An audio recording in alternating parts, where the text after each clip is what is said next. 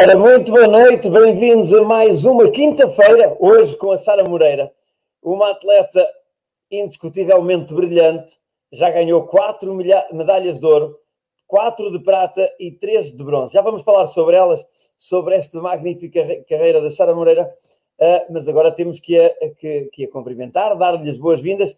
A vocês aí em casa também, um bem-aja e vamos lá então iniciar esta conversa com campeões desta vez com uma grande campeã. Boa noite, Sara.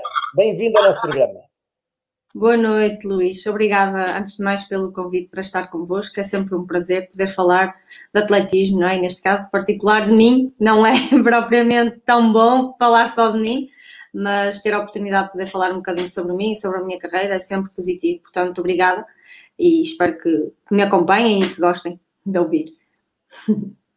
Olha, hum, nós, nós hum, hum, quando pensamos em, em, em fazer estas, estas conversas com os campeões, eh, uma das coisas que tu disseste agora é, é, é tentar eh, também passar um pouco a mensagem de, que é o, de qual é o pensamento de um atleta, porque muitas das vezes nós víamos os atletas na televisão quando têm um feito, quando têm um feito uh, internacional e às vezes nacional, mas a verdade é que esta nossa conversa é para falarmos um, bastante de ti, essencialmente focado em ti, mas depois também um pensamento genérico sobre aquilo que é a formação jovem, sobre os conselhos a dar, a dar aos jovens, aquilo que, que, é o so, que, que é o sonho do atletismo. Eu, para mim, tenho uma ideia de um sonho do atletismo, provavelmente a tua mente poderá ter outra ideia e cada cabeça a sua sentença, e todos nós podemos ter, ter uma, uma ideia diferente daquilo que achamos que é o sonho dourado do atletismo.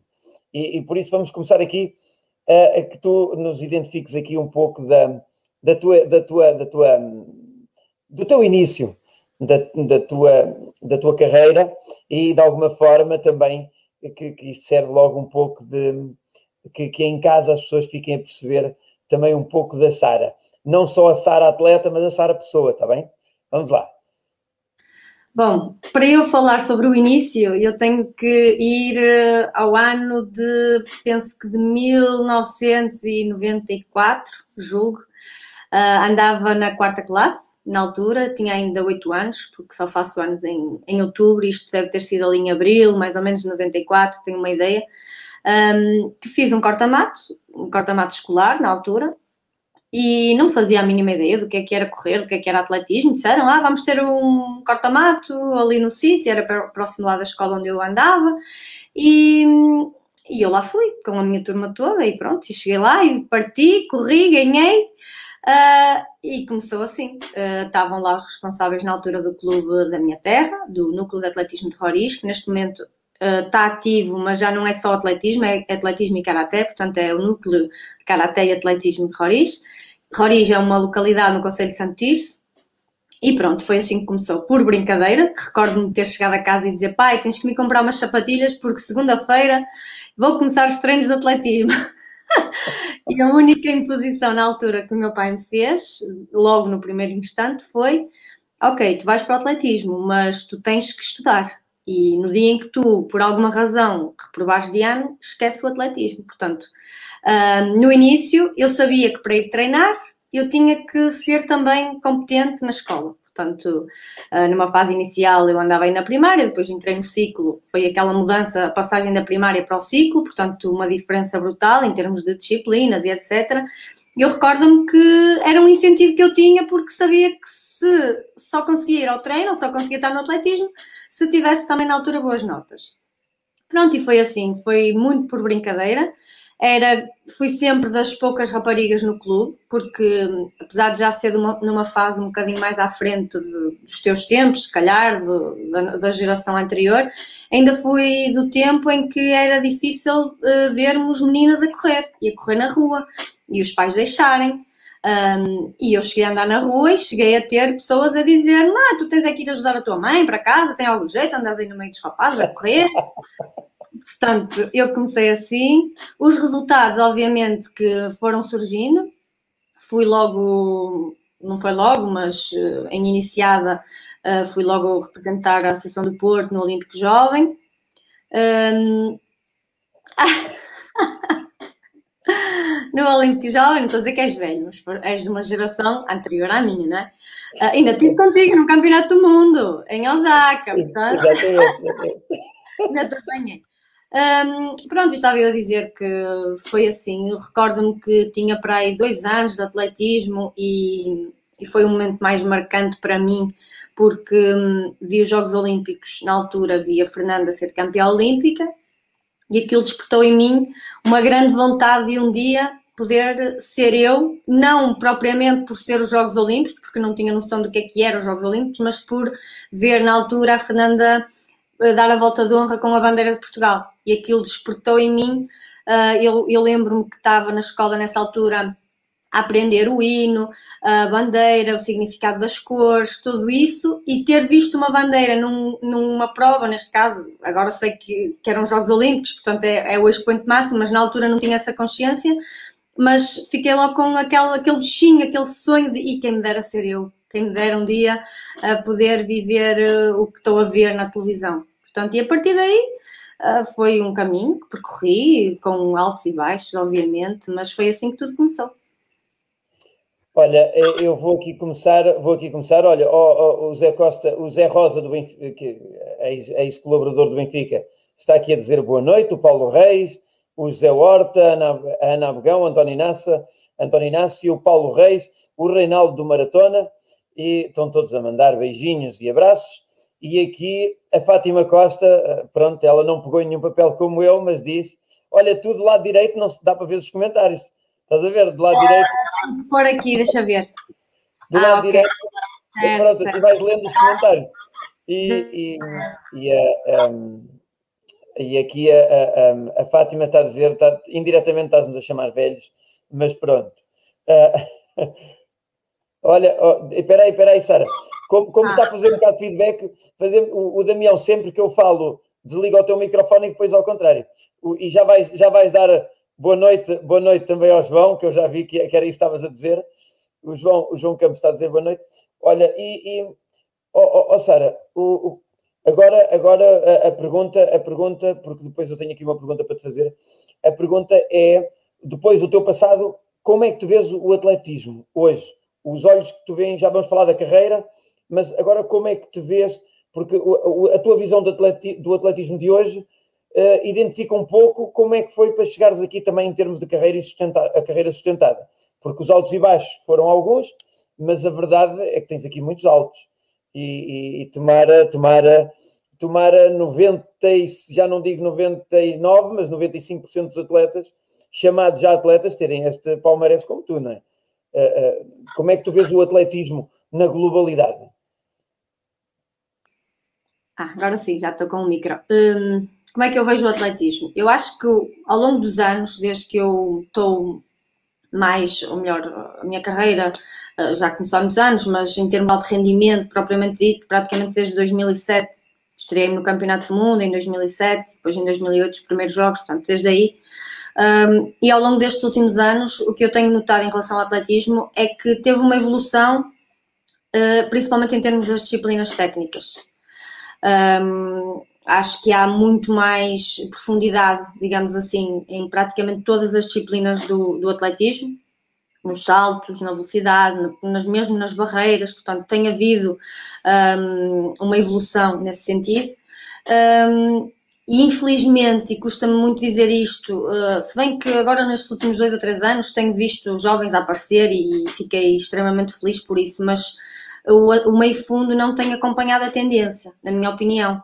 Acho que, eh, não sei se, se é por falta de investimento, se é por, eh, por outras razões, eu sei que é por falta de investimento, sei, obviamente, e, e isso está-se a refletir e, e o, o, meio fundo especificamente, e isto sem puxar a brasa à minha sardinha, nada disso, uh, é muito exigente para os jovens. E os jovens hoje em dia um, agora que eu também sou mãe, tenho essa noção ainda maior, uh, não estão tão preparados ou tão dispostos para investir tempo, ter paciência para esperar pelos resultados. Portanto, o atletismo, propriamente falando do meio fundo, eu acho que uh, tem sentido aqui algumas dificuldades, meio fundo mais longo até.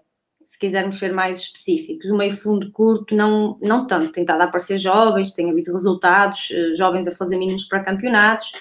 Um, mas, do modo geral, eu acho que o atletismo está bem. Agora, falta é mais investimento, acho eu, na minha opinião. Daquilo que é a minha experiência enquanto atleta, da altura que eu comecei e de agora, parece-me a mim que há menos clubes a investir.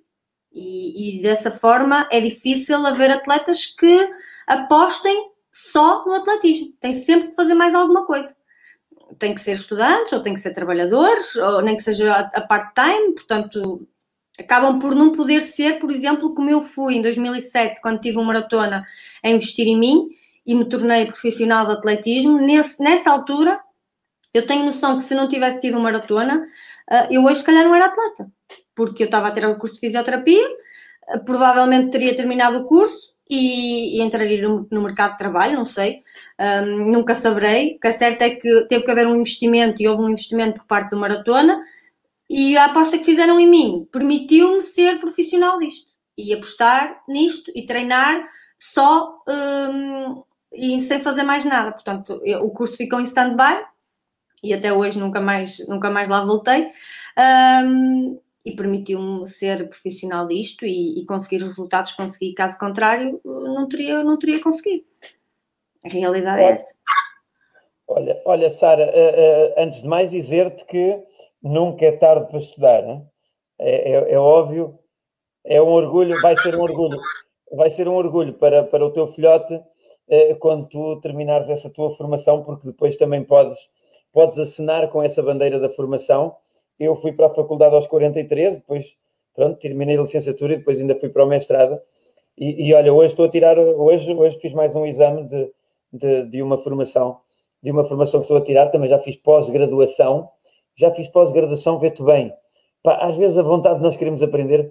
Eu fui tirar uma pós-graduação em treino profissional de futebol, ou seja, preparador físico profissional de futebol, e que não era nada a ver comigo, mas pronto, pá, fui lá, olha, fui lá para aprender mais uma coisa. Mas dizer-te o seguinte, aqui o Alberto Lário, que nos está a ver de Maputo, o Alberto Lário que, que está em Maputo e que tem, está lá a tomar conta de uma equipa de atletismo que ele próprio é, é o incentivador, é o patrocinador, é o treinador, massagista, motorista, em que ele faz tudo.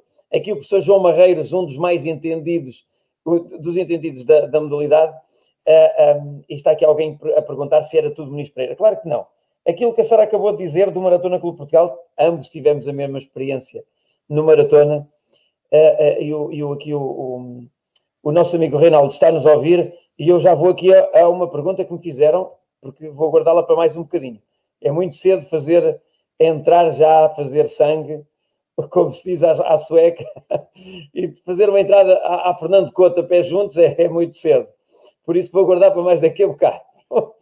Olha, uh, uh, o, o, se calhar o Maratona, a Confor Limpa, a Skoda, a Terbel e, e outros clubes assim também uh, com este objetivo se calhar vieram de alguma forma atrasar, atrasar o desaparecimento, o desaparecimento desse meio fundo e fundo.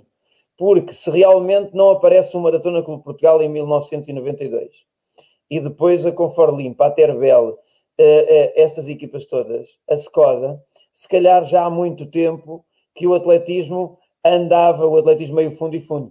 Isso de alguma forma eh, pode dizer que mesmo quando nós tínhamos os grandes atletas, eram os clubes que sustentavam o meio fundo e fundo.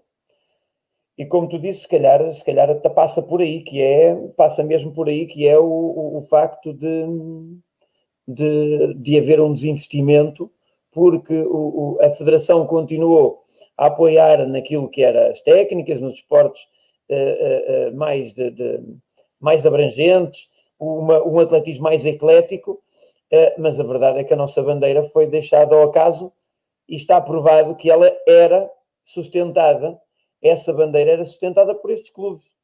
E já fizemos várias vezes aqui no programa esta observação.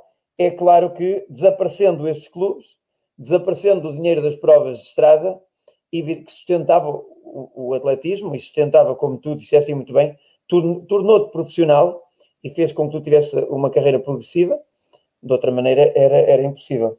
Olha, mas tu, estavas a dizer que, que, que há um desinvestimento.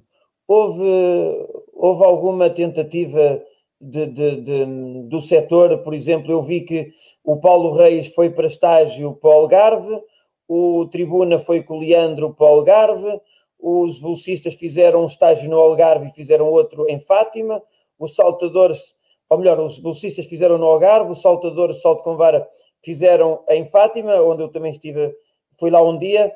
Uh, uh, o meio fundo e fundo fez algum estágio?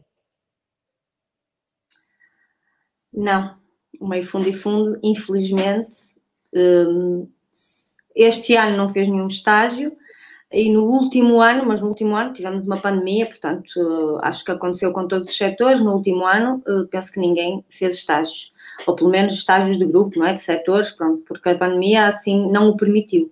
Agora, neste último ano, houveram estágios de todos os setores, menos uh, do meio fundo. Portanto, eu já tive a oportunidade de, de referir isso junto das pessoas responsáveis, porque realmente não sei, não sei o porquê, questionei, a única informação que tive foi que estava previsto um estágio uh, em altitude, que não foi possível fazer-se porque um, pelas imposições da pandemia, pelas viagens e pelas quarentenas que entretanto acho que eram exigidas em alguns países, um, mas o que é certo é que se poderia ter feito cá, julgo eu, e não foi, e não foi feito.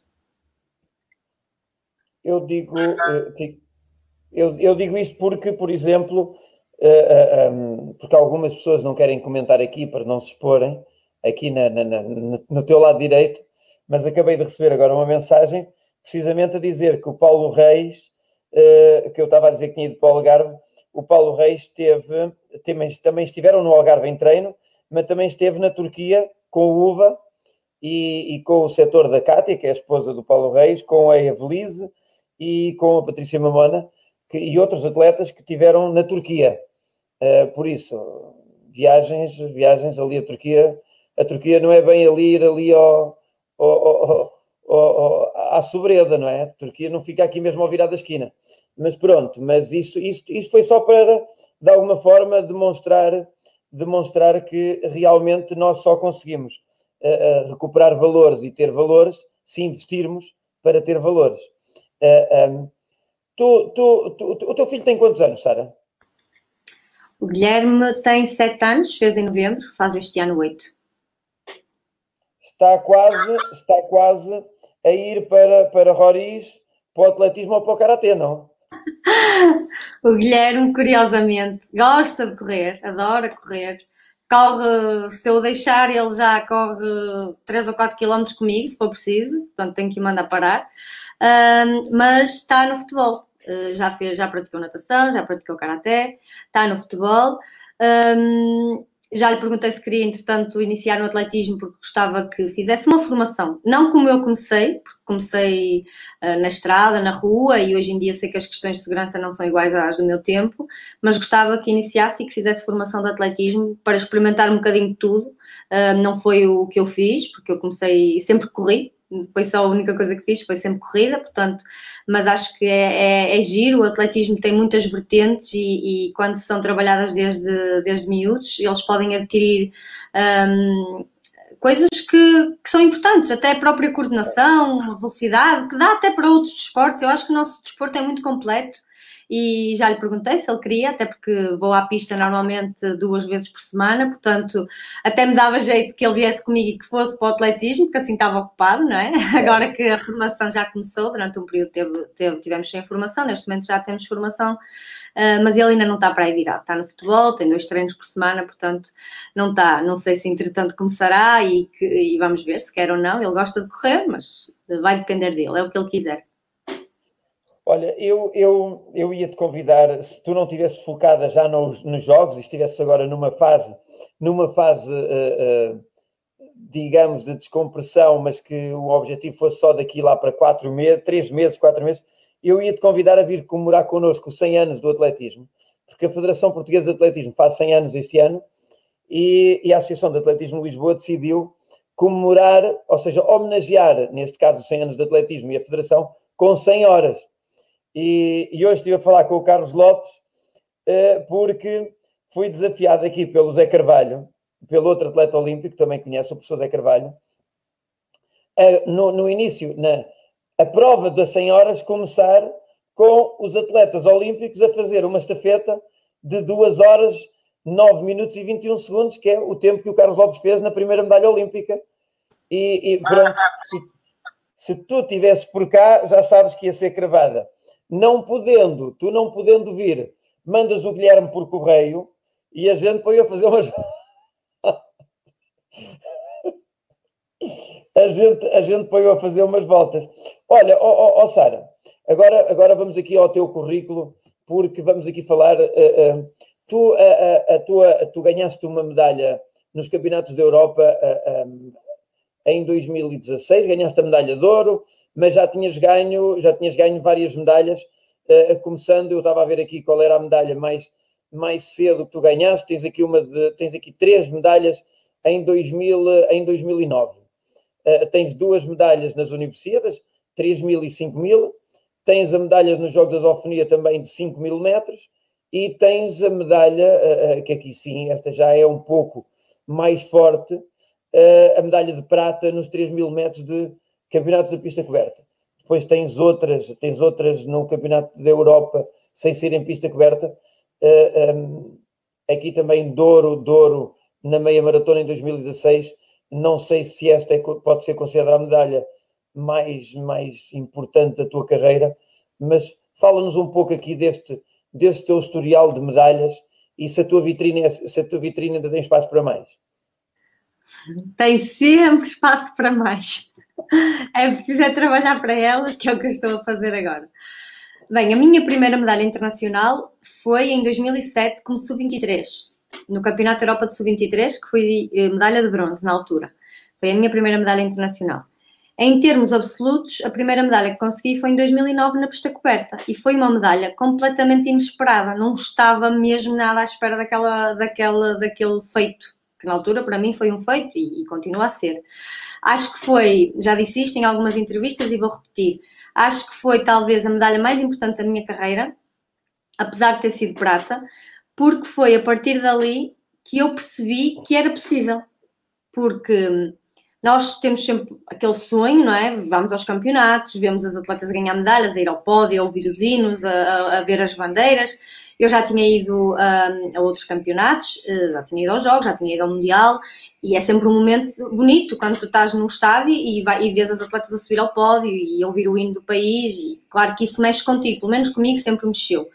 Um, e em 2009, quando, quando eu chego ao Campeonato da Europa de Pista Coberta, uh, e eu sabia que tinha treinado bem, que estava bem preparada, o primeiro objetivo era conseguir ir à final, apurei-me, e a final era logo no dia seguinte. E, e, eu não fazia ideia que era possível lutar por uma medalha. Eu sempre fui muito destemida. Aliás, a forma como eu corria e como ainda corro, se calhar agora já mais de uma forma mais ponderada, porque a idade e a maturidade também, também me deram isso, não é? mas eu corri sempre de uma forma destemida porque eu fui sempre assim, de vamos lá, é para ser, vamos lá e vamos correr e vamos dar o melhor e portanto nunca havia medo, nunca havia nada, foi sempre assim.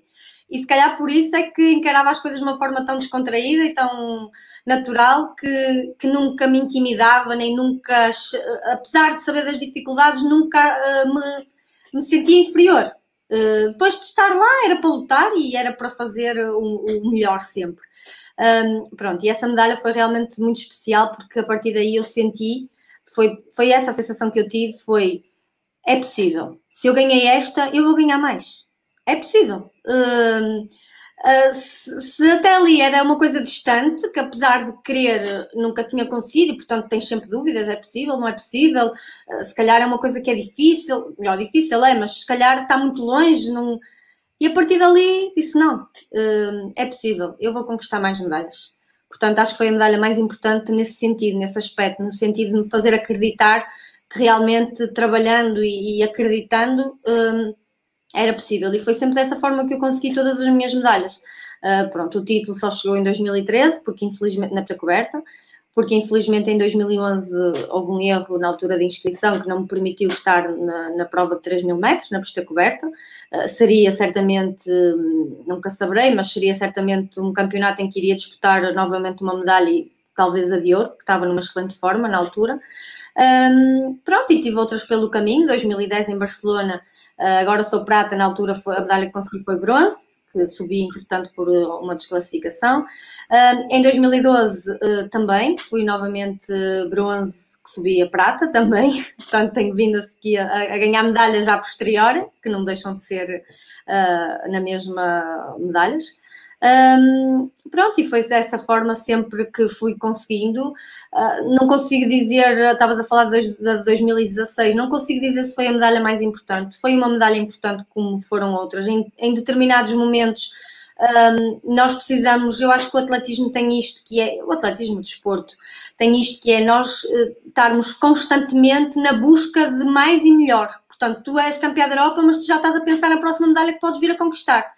Uh, e, e, estamos sempre assim, portanto, e em, e em, determinados momentos todas as medalhas são importantes por isso, porque percebes que o teu trabalho foi bem feito, foi bem conseguido, quando tu ganhas, tu, tu dizes, correu tudo bem, não há mais nada que eu possa dizer, enquanto quando uh, não ganhas medalha ou, ou não vais a uma final, tu pões tudo em causa, não é? Tu, se bem que eu costumo dizer isto, e também já disse isto até aos mais jovens, eu aprendi sempre muito mais com as minhas derrotas do que com as minhas vitórias. E, e isto é verdade, isto é mesmo verdade, porque nos momentos mais difíceis eu acho que me transformei sempre mais do que nos momentos mais fáceis, naqueles, neste caso, de, eh, de, que as coisas correram bem. Claro que esses momentos são importantes para, para o teu ânimo, para, o teu, para a tua continuação, digamos assim, no desporto, mas, mas eu consegui-me sempre transformar naqueles momentos menos bons. Eh, tenho essa, tenho essa consciência. Oh, oh Sara, um, deixa só ver se, se, aqui o nosso, o nosso colaborador aqui no back-office. Aí está. Hein?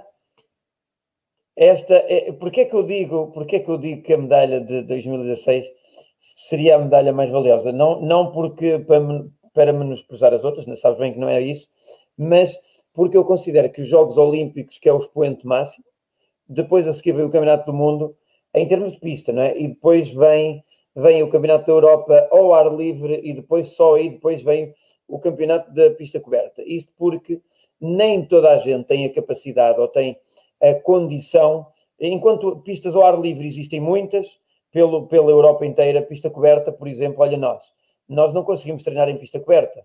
Uh, lá está, as técnicas podem, podem treinar uh, uh, o inverno todo no, no Jamor, lançamento do peso, velocidade, barreiras, uh, salto com vara, salto em altura e triplo salto, salto em cobrimento e o meio fundo não consegue.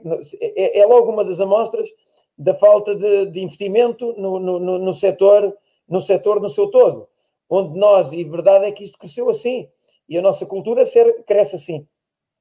É onde nós, uh, uh, onde nós, entre aspas, onde o meio fundo abriu as portas ao atletismo português, através de vários atletas, incluindo a, Rosa, o Lopes, o Mamed, a Aurora, entre outros, e que depois outros lhe seguiram, depois, claro, a Fernanda, a Fernanda, a Manela, tantos outros. a verdade é que depois, e agora vou dizer outra coisa que não me levem a mal aí para casa, as minorias conseguiram impor, impor as suas razões, os seus argumentos e conseguiram as suas condições, é verdade. E o meio fundo porque era o meio fundo do sucesso, era o meio fundo das bandeiras, foi, foi tendo uns atletas e foi tendo uns clubes mecenas, lá está, como a Maratona que substituiu, Maratona e outros que substituíram à Federação e, e se calhar ao Estado também, à tutela, porque a Federação aqui não tem culpa sozinha, como é óbvio, e nós não podemos, não, não serve, eh, este meu discurso não serve de todo para apontar a culpa à Federação, não é isso, eh, mas simplesmente às pessoas, algumas pessoas que tiveram decisão. Mas, uh, uh, mas pronto, e isto era um pouco, era só um pouco para eu me justificar porque é que aquela medalha de 2016 era tão importante. Hein? Era importante por causa disso. Olha, tu ainda te lembras como é que chama o, o como é que chamava o teu treinador do, do Roriz? Sim. Sim, eu, eu lembro-me, os meus pais ainda vivem lá, eu ainda tenho contacto com ele. Uh, portanto, é um senhor que ainda hoje uh, é muito importante para mim, é muito especial. Uh, tenho sempre uma dívida de gratidão para com ele e ele sabe disso.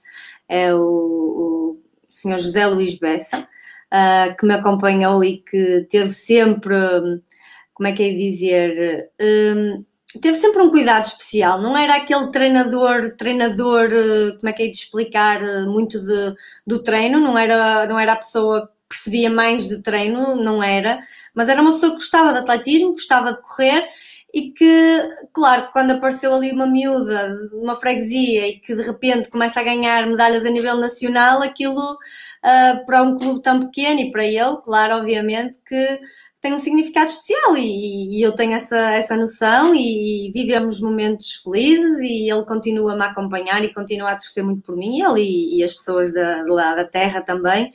Uh, nesse, nisso tenho, tenho muita sorte. Um, e, ainda convivemos, ainda há, há cinco anos, cinco ou seis anos, fizeram uma homenagem um, na altura e todo, todas as pessoas da, da, terra, do clube onde comecei, todos os dirigentes, as pessoas que, que me acompanharam nesses tempos. Um, e tenho muito orgulho na, na forma como comecei, como sem grandes meios e sem grande conhecimento, um, como conseguiram uh, resultados, como consegui de excelência e tão importantes, claro, para, para a terra. Continuo a conseguir e, e, nunca neguei da minha origem, de onde é que sou, sempre fiz questão de, de, o, de o dizer e sei que eles ficam felizes por mim e orgulhosos também. E, e, sou, e sou muito feliz por, por aquela gente e por eles todos que, que me viram crescer e que me acompanharam.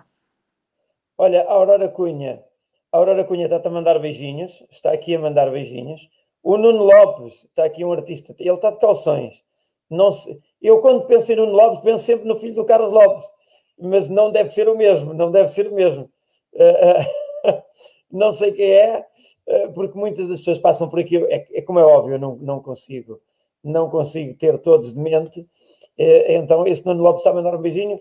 Um, aqui o Paulo Reis foi buscar, foi buscar o teu currículo todo à Wikipédia e, e espetou aqui para que a gente possa ler e fez ele muito bem. Obrigado, Paulo. O Paulo também é um cliente assíduo das, das nossas partilhas. Olha, e, e quantos treinadores, eh, eh, agora porque ficámos nos treinadores, quantos treinadores tiveste até hoje?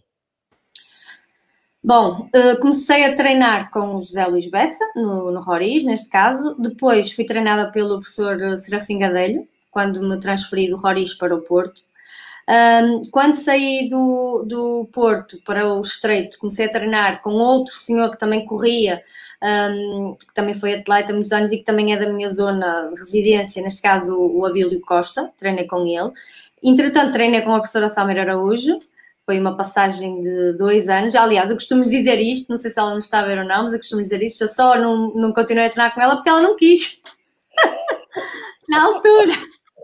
Foi, ela, ela costuma dizer, ai, não foi bem assim, mas foi, a história é curiosa porque eu treinava com a professora Sameri, entretanto entrei na universidade em 2006 uh, eh, e disse-lhe a professora, olha, é assim, não precisa de, de, se preocupar comigo, me fazer um plano de treino, porque eu estava na faculdade e, e nesse ano tive mesmo dedicada só à faculdade, um, e então, em 2005, uh, eh, e então nessa altura eu não conseguia treinar e disse-lhe, olha, não faça plano, eu vou treinar conforme puder, quando puder treino, quando não puder não treino, não esteja, não tenha, não esteja com esse trabalho.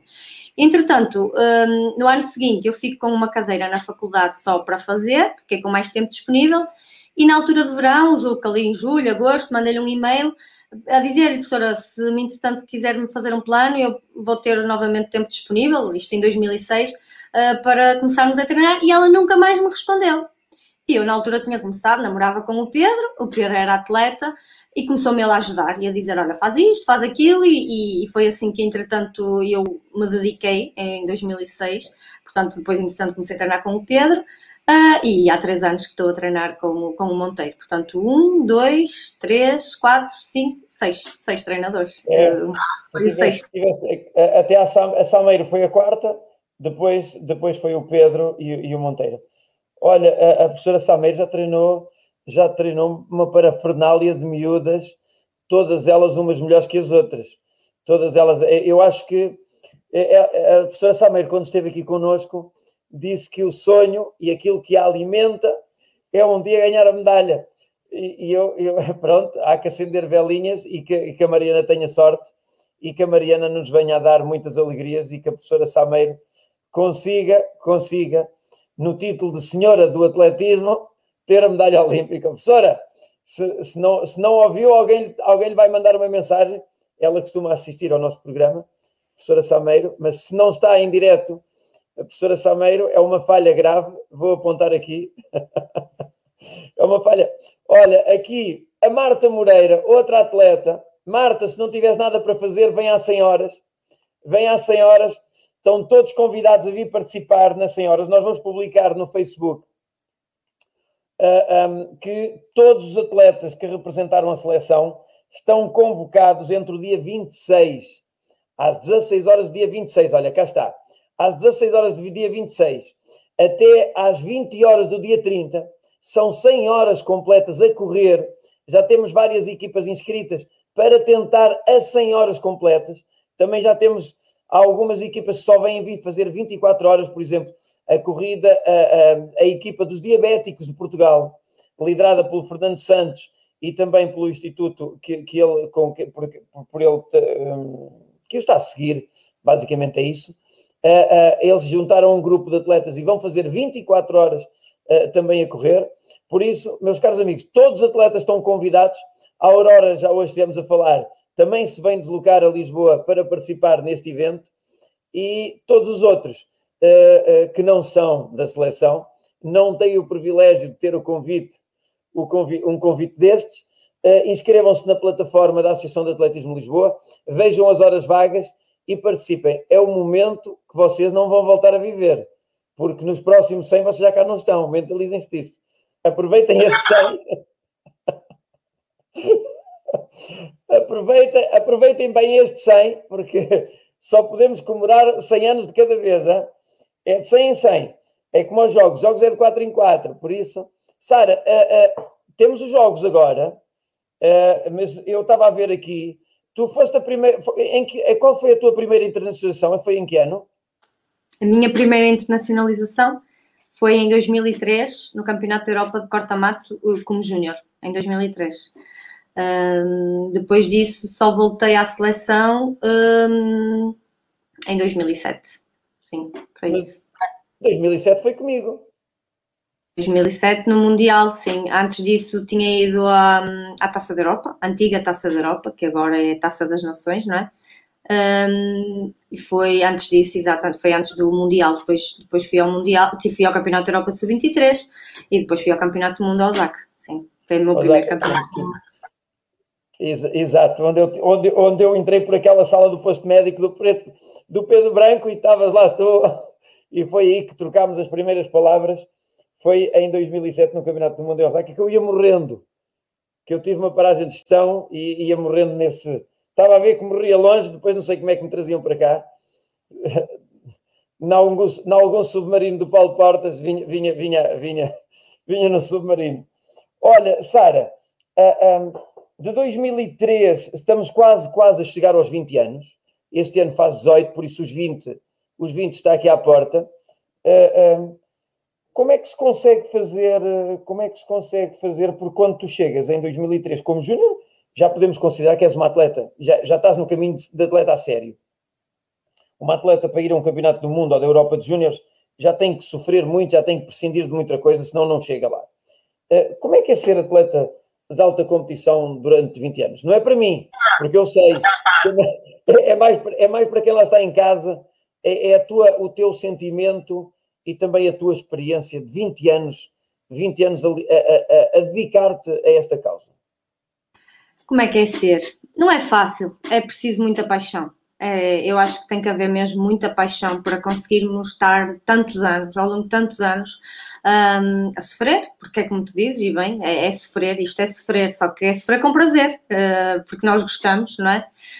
Um, e para mim é isso, eu acho que hum, quando nós gostamos, eu costumo dizer isto, muito mais importante nas camadas jovens do que propriamente o treino em si, é aquilo que nós passamos aos, aos miúdos de, desta paixão, da vontade que, não, que é preciso ter para de manhã acordares uh, e ir treinar todos os dias. Um, ou neste caso, eu não treinava de manhã nessa altura, eu só comecei a treinar de manhã e de tarde mais à frente.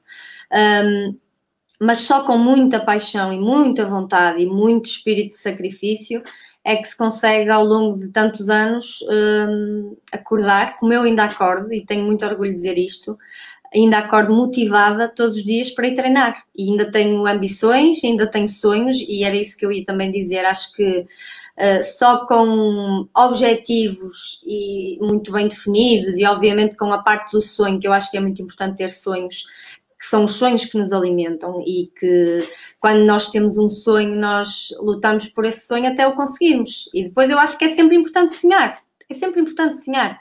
Eu às vezes vou treinar uh, e dou por mim uh, noutra realidade, que é a realidade do sonho, e eu estou ali a sonhar que estou a conseguir uma coisa qualquer. E, e às vezes depois acaba por se tornar real. Já aconteceu de um sonho que eu tinha se tornar real. Olha, por exemplo, os Jogos Olímpicos foi sempre um sonho e acho que foi também isso que me fez. Uh, calhar, ter, ter conseguido, obviamente, juntar a isto aquilo que eu já disse, que é o facto de teres uh, um clube que te apoia, uh, teres um treinador que acredita em ti, que te motiva, isso é muito importante. Mas aliado a isso é, é o sonho, é, é o objetivo, é tu gostares disto e quereres, quereres sempre mais. E acho que para mim só é possível assim. Olha, essa, essa, essa, eu acho que essa tua, esse teu, teu esse teu desenho, esse teu sonho, que agora essa tua imagem que nos transmitiste, é, é, é basicamente, se me perguntassem quem era a Sara, é isso que eu ia dizer. Ou seja, a Sara é daquelas pessoas que acredita naquilo que faz e que vai à procura daquilo que sonha. Estás a ver? Eu, eu, acho, eu acho que é, que é bem isso. Eu, eu, quando te conheci em 2007, eu fiquei, depois de falar ali meia dúzia de, de minutos contigo, eu fiquei com essa percepção, que és uma miúda que, que, que, que estás disposta a, a trabalhar para conseguir. E, e realmente eu fiquei com essa percepção. Eu lembro-me de ter trocado algumas palavras depois de sair do posto médico com, com, o professor Branco, com o professor Pedro Branco, e, e realmente é, é, aqui, há, aqui um lote de pessoas que, que se define pel, por essa garra. Eu hoje estava a falar com o teu treinador e ele estava-me a transmitir, uh, porque eu disse-lhe que gostava muito, gostava muito da Bia, e, e, e, a simplicidade dela, a postura dela, a forma de, de ela agradecer as coisas com um simples sorriso. E estava-lhe a dizer que ela é uma miúda porque tu olhas para ela, e não, não é o teu caso, porque tu, tu, tu corres, tu, tu tens, tens, tens encanto na corrida, estás a ver? Tens encanto. A, a, Bia tem, tem, a Bia tecnicamente não é aquele esboço de atleta perfeito, não tem aquela, aquela simbiose, aquela harmonia de corrida, Epá, mas depois é um carro de combate, ou seja, ela surpreende prova a prova. Ela veio ao Jamor e surpreendeu-me porque de um momento para o outro ficou sozinha, até tocar o sino a meio da prova e aos 3 mil metros e ela continuou focada naquilo que estava para fazer. Epá, e agora vem outra vez a Lisboa. Das duas vezes que vem a Lisboa, epá, eu, eu olhar para a corrida dela e a dizer: estou a ver alguma coisa que é difícil de encontrar. E pronto, e, e eu lembro-me quando comecei a correr, um amigo meu uh, dizia-me que não interessa como é que a gente, qual é o estilo que a gente usa, interessa chegar lá à frente dos outros. E, e a verdade havia, havia neste momento, o, o Carlos uh, fez-me um desenho sobre a Bia e realmente é, é, uma coisa gira, é um quadro giro. É um quadro giro. Olha, uh, uh, tu, tu neste momento estás focado nos jogos, eu sei que estás, que estás em estágio, sei que estás em estágio. Um, como é que tu estás a encarar esta, esta, esta, tua, esta tua etapa para os jogos? Diferente da maratona que já preparaste ou utilizando a mesma metodologia, eh, mas ainda, evidentemente, com um foco superior? Uh, só para te corrigir, que eu acho que estavas a dizer Bia e não é Bia, é Lia. Lia! Lia. Lia Lemos. Lia Lemos e é verdade, que, tá, o que o Monteiro diz dela e que estás a dizer é, é mesmo isso. E sabes que, isto pequena parte, para mim também foi muito positivo esta questão de ter um grupo de treino com jovens, porque eles também me inspiram. A realidade é essa. É porque eu sei que para eles é importante um, eu estar lá e eu, eles verem-me a treinar, obviamente que também os motiva, mas para mim a energia deles, a forma como eles são tão ingênuos ainda nisto, acaba por fazer com que eu também vá um bocadinho nesse, nesse, nessa onda. Portanto, para mim foi muito bom, ao final de tantos anos, ter um grupo de jovens tão, tão motivados e com tanta vontade como eu tinha, com a idade deles, e apesar de tudo ainda continuo a ter, claro, de outra forma, uh, mas, mas ainda continuo a ter. Isto só para, para, para responder ao que estavas a dizer. Em relação à fase que eu estou neste momento, é verdade, comecei a iniciar, iniciamos agora o, o caminho que, que, nos vai levar até Tóquio. Um, a metodologia vai ser a mesma. Temos neste momento agravante, se podemos chamar assim, de de nos estarmos a adaptar, uh, e estou a fazer isso, por isso é que estou aqui mira neste momento, de nos estarmos a adaptar ao clima que vamos encontrar em Sapporo, portanto estou a fazer a aclimatação, porque as condições não, não vão ser umas condições fáceis e portanto é importante estarmos preparados para isso, é o que eu estou a fazer neste momento, mas a metodologia vai ser a mesma. O que é que eu acho? Eu acho que depois de tantos percalços e depois de tantos anos em que tive muitas dificuldades em termos físicos, muitas lesões, cada preparação que eu faço, eu sinto-me cada vez melhor. Portanto, eu já não sabia o que era treinar tanto tempo consecutivo e estar sempre a evoluir no treino há, há algum tempo. Portanto, o que tenho sentido nestes últimos tempos, a preparação que foi para Valência, que infelizmente Valência não correu bem, mas deu-me uma base muito importante, por exemplo, para a maratona que realizei agora. E eu sei que a preparação desta maratona também me vai, me vai ajudou-me certamente àquilo que vai acontecer agora no caminho para Tóquio. Portanto, acho que estou a subir de grau a degrau. Uh, fiz depois da maratona uma paragem para, para regenerar e para recuperar. Entretanto, reiniciei o treino de uma forma muito tranquila, como tinha que ser, obviamente. E agora já me sinto a ficar bem para, para começar a treinar e a meter novamente volume de treino, que sabemos que é necessário. Mas, sinceramente, se vir isto como uma, uma, umas, umas escadas, em outubro, setembro do ano passado estava num degrau, entretanto em janeiro, fevereiro, março comecei a subir para outro degrau e agora eu acho que já vou começar um ou dois degraus acima, portanto cada preparação eh, tem-me dado, tem dado isso e oxalá que tenha sorte em termos obviamente, de lesões, que, que, temos sempre que ter essa, essa estrelinha também, porque eu sei que sem, sem saúde é difícil um, e, e, é nesse, nessa base que estou a, a iniciar o processo de treino.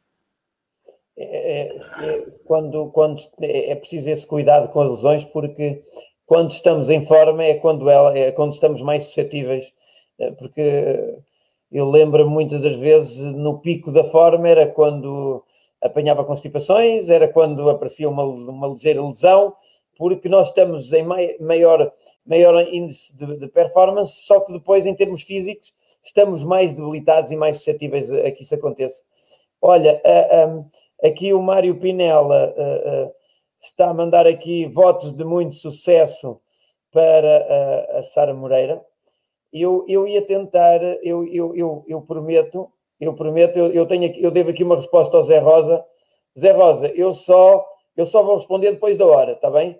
É que a partir até às 10 horas eu prometo não, não, não, não dizer nada, mas depois das 10 horas eu vou, vou responder à sua pergunta logo de início às 10 horas eu vou responder, porque até só depois das 10 é que os meninos já foram para a cama, está bem? A essa hora, gente. A essa hora depois eu respondo. A essa hora eu já respondo. Sabe que eu não tenho problemas de responder, mas agora vamos aqui tratar de, de, outro, de outros assuntos.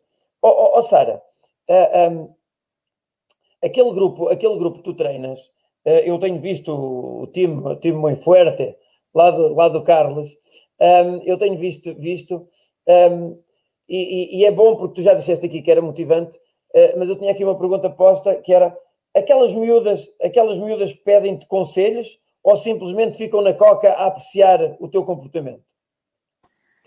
Não, pedem, pedem-me conselhos, sim. É assim, Obviamente que eu acho que elas uh, ficam muitas vezes só a ver-me treinar, a ver o que é que eu faço, mais numa fase inicial. Agora já estão habituadas e já, e já, já é natural. Na, na primeira parte elas ficavam cheias de receio, quase nem falavam, só a ver o que é que eu fazia e o que é que eu treinava. E depois o Carlos, na primeira fase, teve o cuidado de, de, de as colocar a treinar comigo. Imagina, eu fazia séries de mil, elas algumas faziam 600, outras faziam 500 e, portanto, e elas ficavam super nervosas porque não sabiam se aguentavam ou se me iam uh, atrapalhar no treino e aquilo era, era muito giro no início.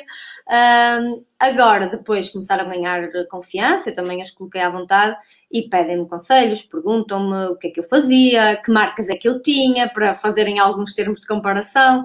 Um, e eu estou sempre, estou sempre também, de certa forma, atenta às competições delas, aos treinos delas, tento também motivá-las uh, quando estão mais em baixo, quando estão mais. Uh, uh, não tão disponíveis, digamos assim, para o treino. Tento dizer que faz parte, nós não estamos todos os dias bem dispostos, nem, nem nos apetece treinar da mesma forma todos os dias, isso é um processo normal portanto não, não há que dar muita importância a isso, simplesmente às vezes tens que fazer, eh, só por fazer, mesmo quando não tens aquela vontade e aquela garra, tens que fazer na mesma, tem que ser assim, uh, e é isso que eu lhes vou transmitindo e, e, e estou-lhes constantemente a dizer que muito mais importante que os resultados é que se divirtam, que sejam felizes a correr, que eu acho que é muito importante sermos felizes a correr. E a uma determinada altura da minha carreira foi isso que eu, que eu me esqueci, eu, eu esqueci-me que gostava muito disto e que isto era, foi algo que nasceu comigo, que é uma coisa muito natural. Portanto, a determinada altura eu só, me, só estava concentrada em fazer resultados e em querer, e as coisas não saíam, e porquê, e eu, eu ia treinar e queria andar sempre rápido e, e sempre a bater recordes um, e esqueci-me de desfrutar. E é muito importante tu desfrutares e tu, e tu fazeres as coisas com leveza e com paixão e com, e com, com um sorriso na cara de eu sou feliz a correr, eu gosto de correr. Acho que isso é muito importante. E eu, a determinada altura da minha carreira, esqueci-me as coisas uh, deixaram de funcionar, se calhar, se calhar também por isso. E porque os anos também começam a pesar. Uh, e houve uma altura que eu, eu, eu senti que alguma coisa não estava bem comigo. Que ah, que eu não era a mesma Sara, que eu, eu ia para o treino quase porque tinha que ser, era quase uma obrigação, não desfrutava. E isso é muito mal quando acontece. Eu acho que é muito importante nós desfrutarmos e sermos felizes a correr. Olha, se estivesse aqui alguém ao pé de nós, dizia que tinhas que estar com a roda no ar. Sempre, tu gostavas de correr sempre com a roda no ar. Olha aí.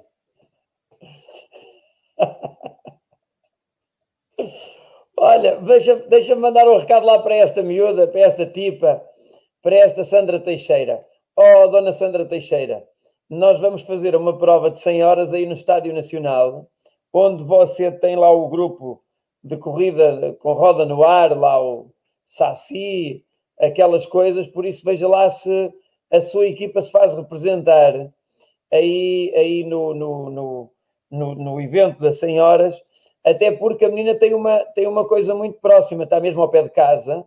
E olha, vou-te dar um conselho, até para te ajudar. Fa vais fazer uma voltinha com uma camisola a dizer Pepito, outra a dizer uh, uh, Fonseca e Costa, outra volta a dizer Bernardo Manuel, estás a ver? E depois até podes lá pôr uma a dizer Marco, também não faz mal. E depois podes correr também uma pelo Sporting, com a camisola de Sporting, podes, podes fazer outra volta com, com a camisola do, do Linda Pastora, por onde andaste, outra pela, pela, pela nave, que já correste pelos veteranos, ou seja, uh, pela seleção, outra pela Seleção Nacional, por isso tens muitos pretextos para, para poderes ir às 100 horas e fazer uma volta por cada um, está bem?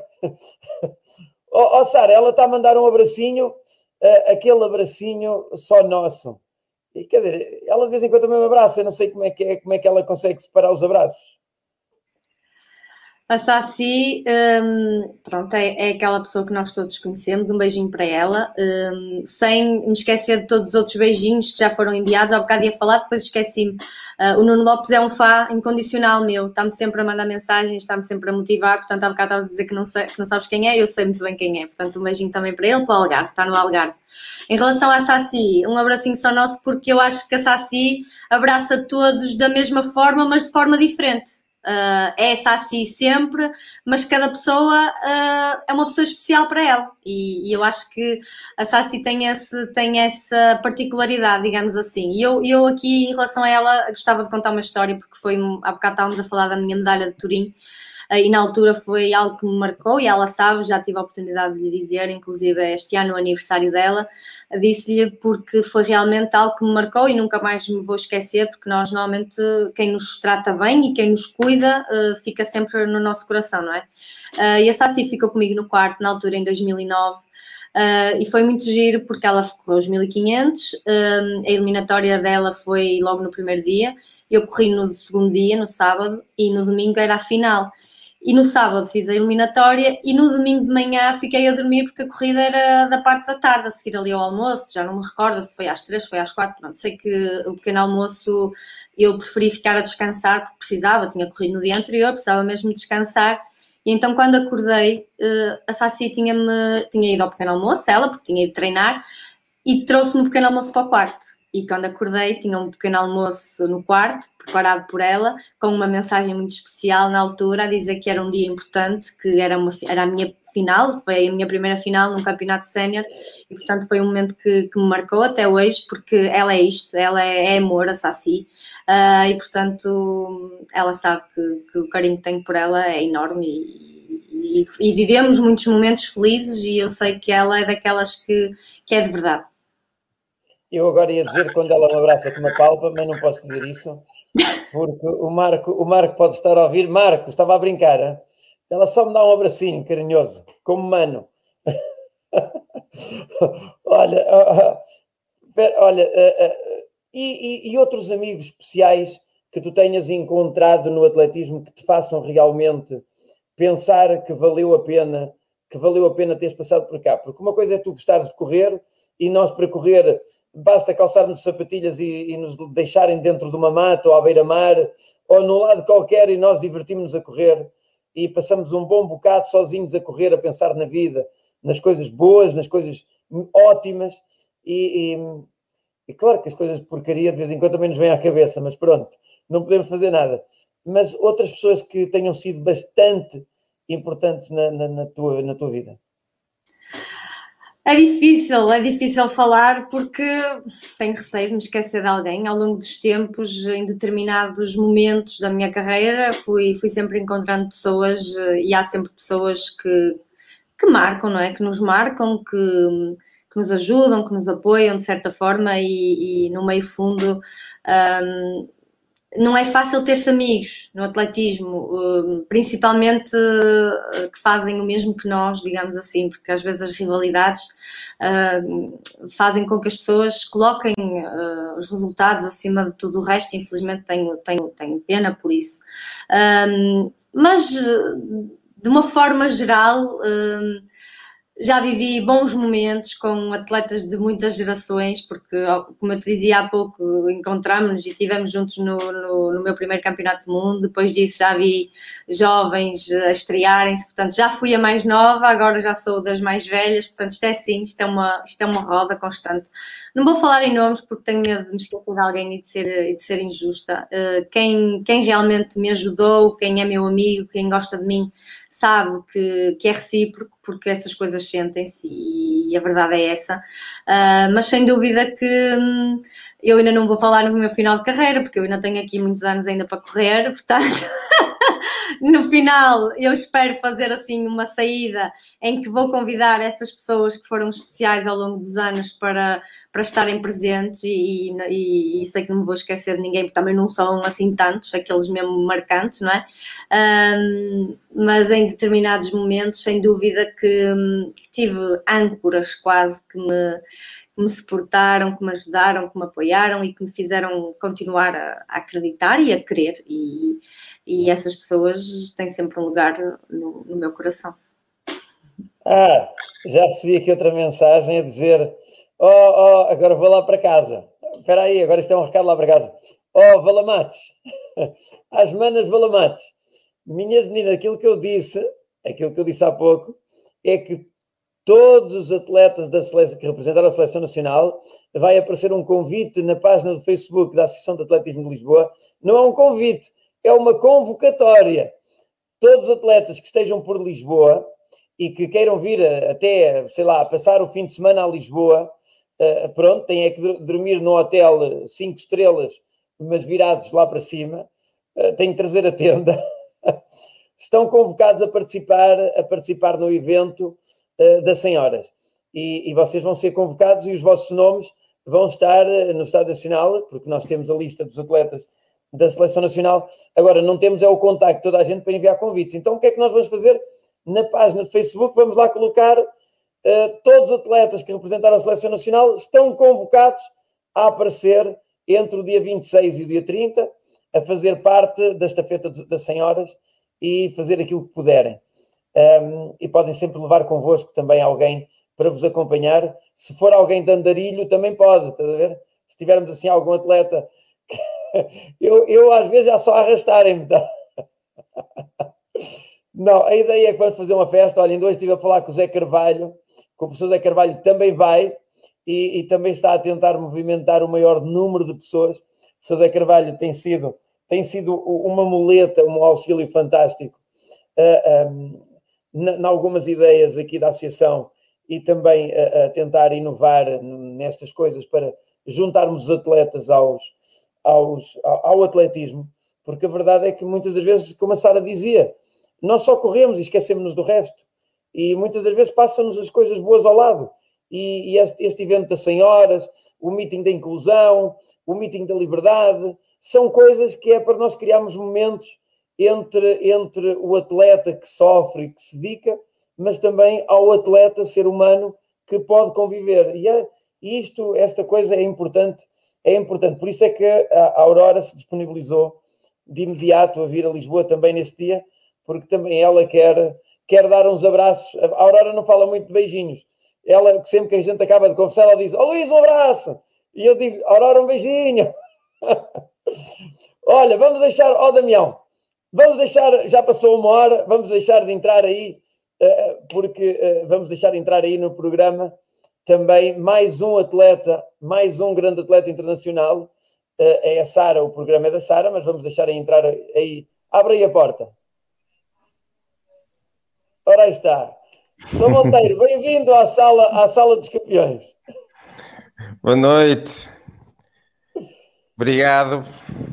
É com prazer que estou aqui uh, nesta, nesta, nesta noite de homenagem à Sara, a qual eu me associo.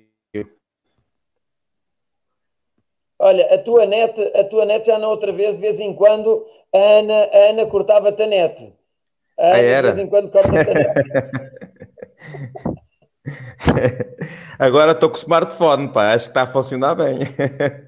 Ah, pronto. Senão Olha, mudo para dados móveis. Monteiro, Monteiro, como é que é, como é que é depois, depois de uma vida, de uma vida a praticar desporto como tu, tu depois dedicaste também à escola, eh, agora voltaste com uma, com uma equipa de jovens, começaste do zero, foste, és daqueles treinadores que têm um projeto jovem, que tem um projeto jovem bastante aliciante, já com produtos Agora ali é que vai, vai, vai à prova mais importante do país dos últimos anos, porque eu costumo dizer que a taça, a Liga, esta Liga das Nações, é sem dúvida, é sem dúvida, em termos coletivos, a prova, se calhar a prova mais importante que alguma vez tivemos, porque é estar na, na, na linha da frente de, de, do campo de batalha desportivo. Como é que é depois receber uma atleta como esta, pá?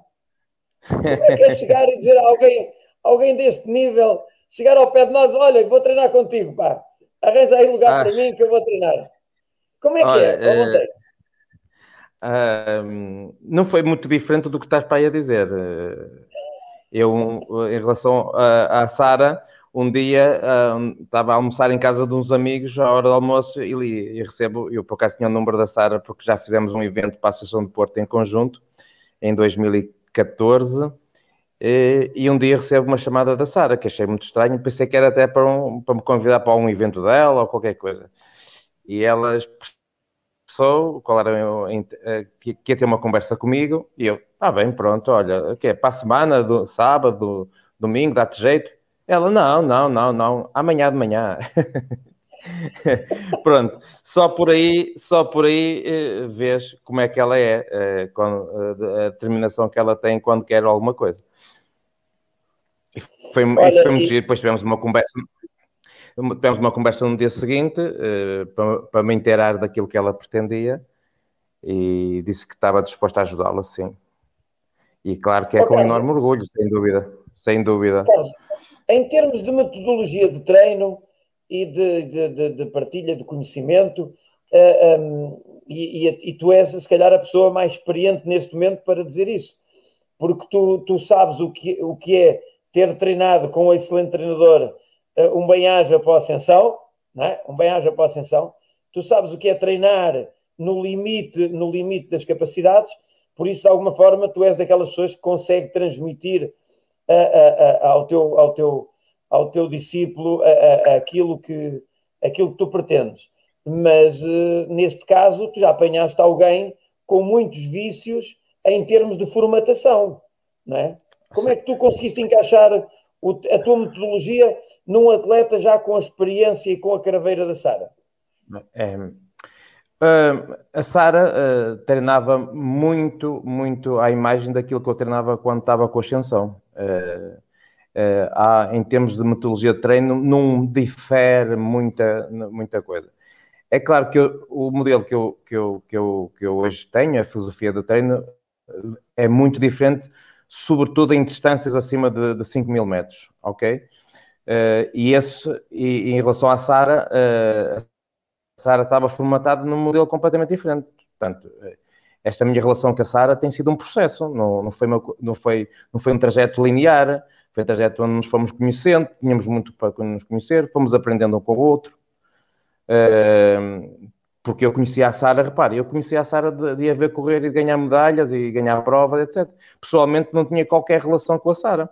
Agora, via, quando eu estava com o meu grupo na Maia é, e ela ia lá treinar, ela via o meu grupo e via, mas é, conhecíamos muito mal, portanto, isto, tudo isto, nós demos um trajeto de três anos e, e aos poucos fomos em, em fomos, ela foi entendendo a minha, a minha, a minha filosofia, foi-me entendendo aquilo que eu pretendo em termos de treino, sobretudo aquilo que a Sara está a fazer agora, que é o treino maratona, em que eu né, considero que é completamente diferente qualquer tipo de trabalho para, para pista, para 3 mil, 5 mil, e daí para cima muda tudo. E eu acho que há, pessoa, há, há muita gente que ainda não entendeu isso. Pronto, e no caso da Sara foi este processo, mas, mas também pelo meio é assim, se eu fosse contar aqui as peripécias, a Sara uh, já se levantou e já caiu, já se levantou uma data de vezes, não é? Uh, ninguém sabe, Uh, por isso é que é, vivi com, com, uma, com uma emoção enorme o, o, o êxito que ela uh, conseguiu agora, não é?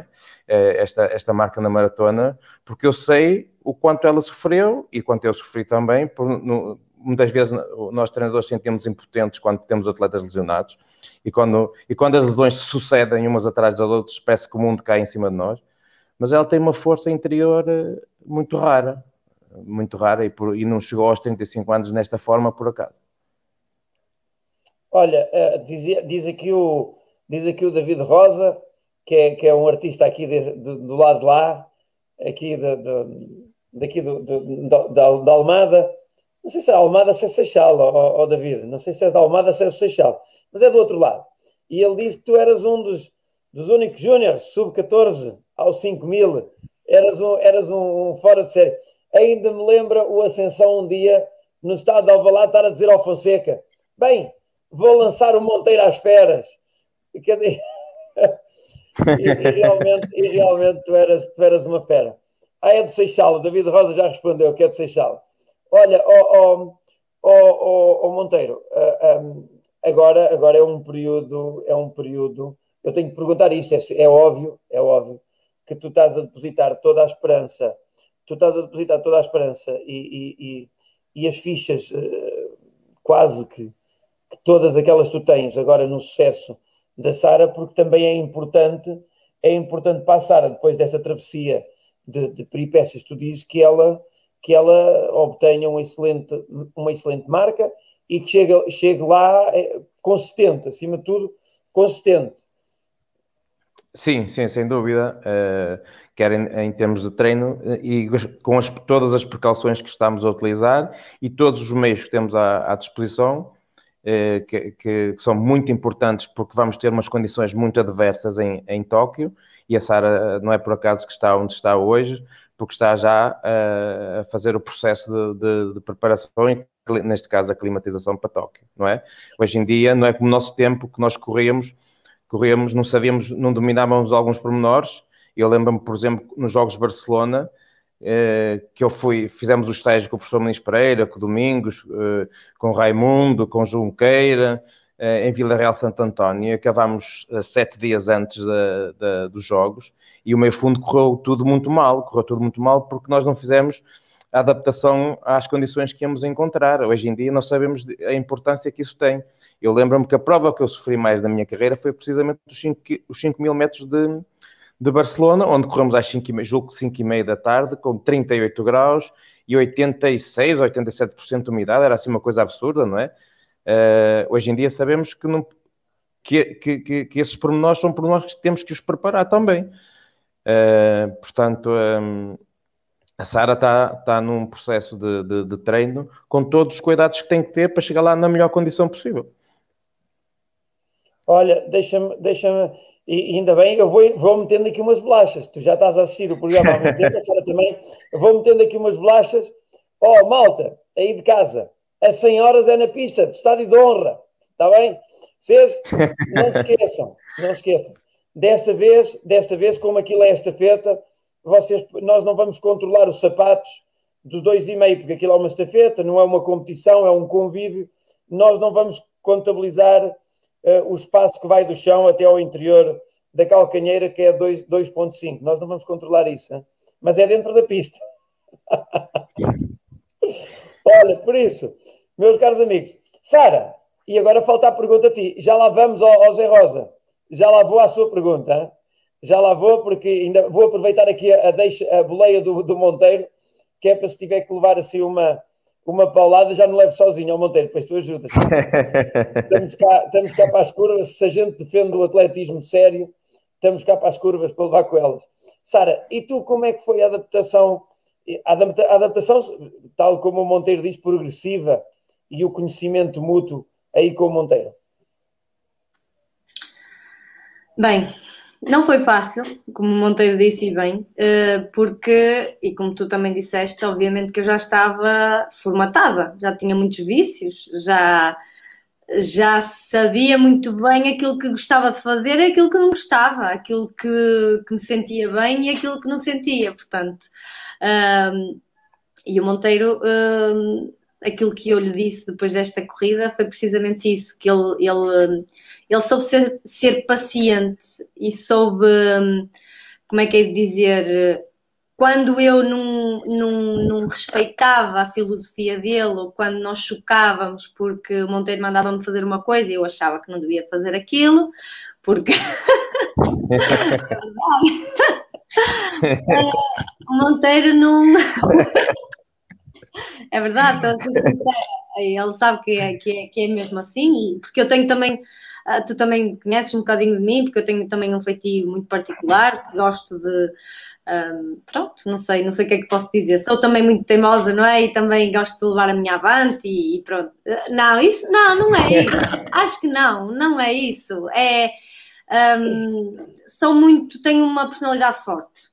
A verdade é essa, pronto. E se eu achar que tem que ser por ali e se me mandarem ir por outro lado, é difícil dar a volta e ir pelo outro lado. Portanto, eu gosto de ir caminho que eu acho que tem que ser, pronto. Eh, mas isto foi um processo para manter. E, e, e, hoje eu reconheço que hum, se eu tivesse sido mais obediente em determinados momentos, obviamente que houveram aqui muitos percalços também que, que atrasaram muito a parte do treino, mas uh, em determinados momentos se eu tivesse sido mais obediente, provavelmente as coisas teriam acontecido mais cedo uh, do que aconteceram. Quando digo mais cedo, provavelmente teria sido, por exemplo, na Maratona de Valência, porque em termos de preparação, a preparação já correu muito bem e, e eu já estava bem, mas uh, uh, acho que faltava ali aquilo que, entretanto, eu percebi que estava a fazer errado. E, e aquilo que aconteceu com o Monteiro foi isso, foi, foi uma aprendizagem constante, foi uma adaptação também um, do Monteiro à minha forma de, de, ser e de treinar e da minha parte à filosofia do Monteiro e à forma como ele me fazia chegar as mensagens que eu no início não entendia e, e fui entendendo com o tempo. Portanto, acho que foi isto e felizmente culminou no resultado que aconteceu e que eu acredito que ainda temos eh, mais pela frente uh, e espero que seja, que possa ser em Tóquio e se não for será, será mais, porque eu, como digo, ainda tenho aqui há, há uns anos eh, pela frente, espero eu, e, e, e, acho que os dois ainda podemos conseguir umas coisas bonitas e, e boas para o atletismo e para nós, claro.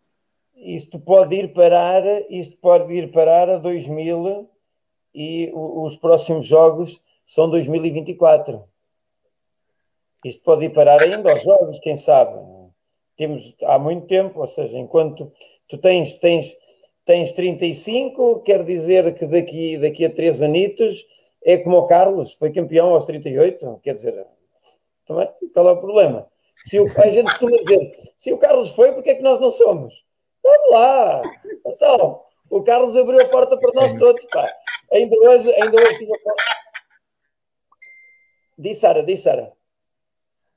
Eu ia dizer, eu ia dizer que, hum, que esse é o meu objetivo, fazer outro ciclo olímpico e, e, se possível, quem sabe se o Carlos não poderá ter duas atletas nos Jogos 2024, não é? Estou a contar com a Lia, vamos trabalhar para isso. Uh, mas eu ia dizer que só é impossível até nós conseguirmos. Portanto, antes do Carlos conseguir, também se calhar ninguém acreditava. Portanto, acho que é isso. Os impossíveis só são até, até, até serem conseguidos. A partir dali já é possível. Portanto, é nessa base que, que, eu, quero, que eu quero continuar a trabalhar. A criar os impossíveis.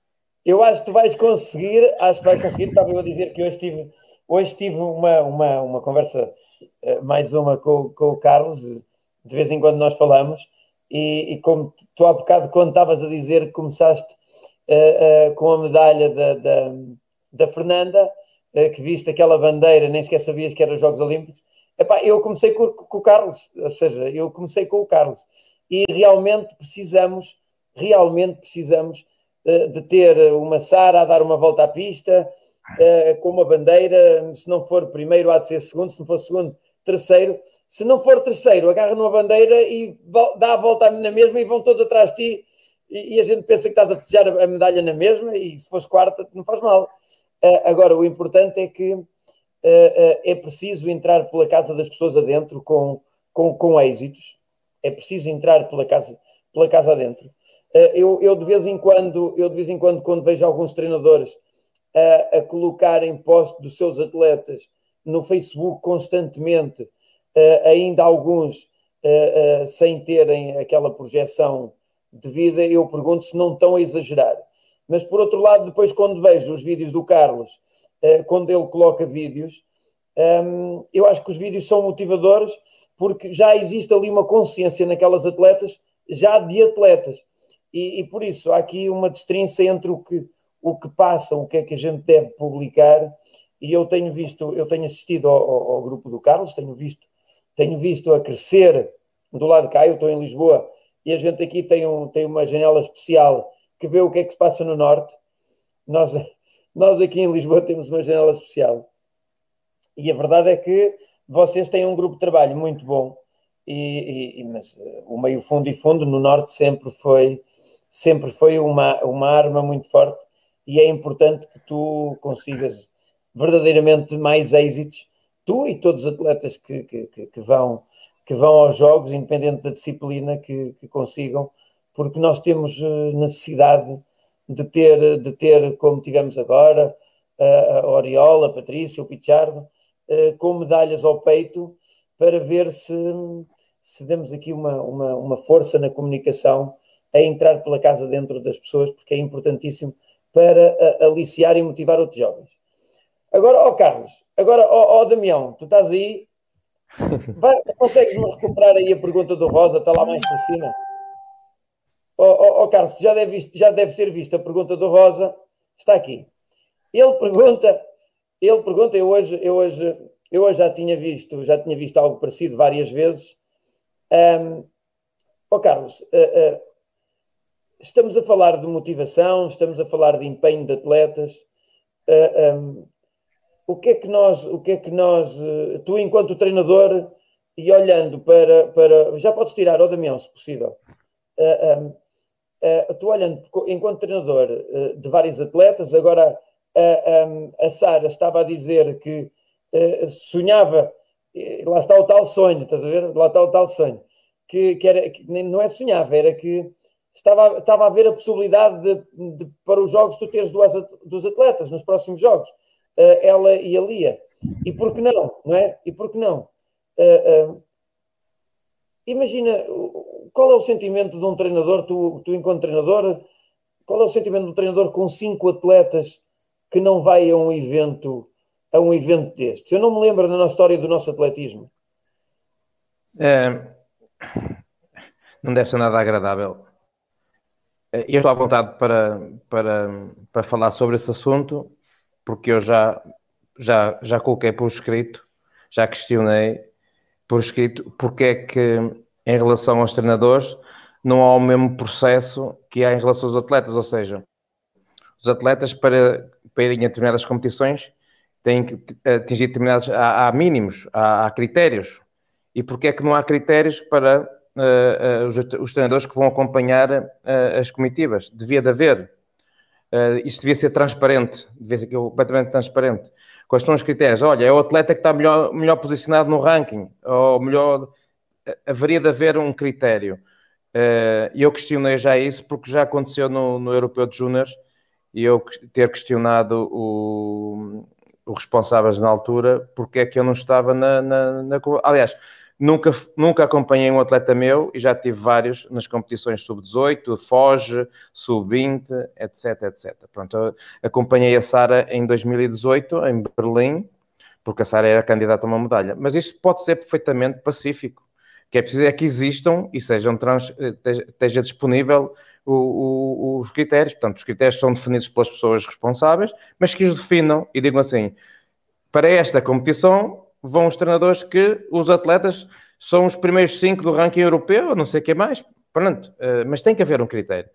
Agora, esta, eh, por vezes, porque o que passa, o que passa para o, para o exterior e muitas das vezes vemos, uh, as pessoas não falam, mas entre, entre treinadores, quando se encontram, falam, é que poderá haver naquelas escolhas outras coisas que não muito, muito, que não são muito, não são muito visíveis, não é? Porque é que vai fulano e não vai ciclano? Porque é que vai este e não vai aquele? eu acho que isso, tudo isso era evitável, era muito bom para o atletismo, que também neste, neste, neste, neste pormenor, houvesse critérios totalmente transparentes, sejam eles que forem, exatamente como quanto é para, para, para, os atletas. Eu às vezes não concordo com os critérios, mas eles estão definidos e tenho que me submeter a eles. Em relação aos treinadores, vai ser a mesma coisa. Agora, claro que eh, no caso do, do Vitor, eh, pronto, o que é que eu vou dizer? É, incrédulo. Olha, eu, eu, eu como, como em todos os programas, às vezes quando, quando existe assim alguma pergunta assim mais acesa, um, eu não, não consigo, porque quem me conhece, eu fui atleta, também fui treinador, sou dirigente e eu não consigo separar o casaco. Há alguns que dizem, ah, mas eu aqui só estou como treinador, ah, eu ali só estou como dirigente. Não. Eu, desde o momento em que assumi o papel de, de, de presidente da Associação de Atletismo de Lisboa, sou a mesma pessoa. Não deixo de ser aquele que fui atleta, como atleta, como treinador, e, uh, por isso, eu, há aqui uma coisa que é, que é, que é um bocado estranha para mim. Eu não, não, não quero aqui criticar de alguma forma quem fez ou quem tomou esta medida, só deixo aqui algumas perguntas que se calhar não terão resposta. Ou alguma, alguma consideração que é: nós vamos para a maior prova coletiva que nós alguma vez já tivemos. Nós seguimos certo. à Superliga. Nós certo. estamos na Superliga. Agora vou dizer baixinho. Essa é a prova mais importante de equipas, é? Isto é uma prova por pontos, por equipas.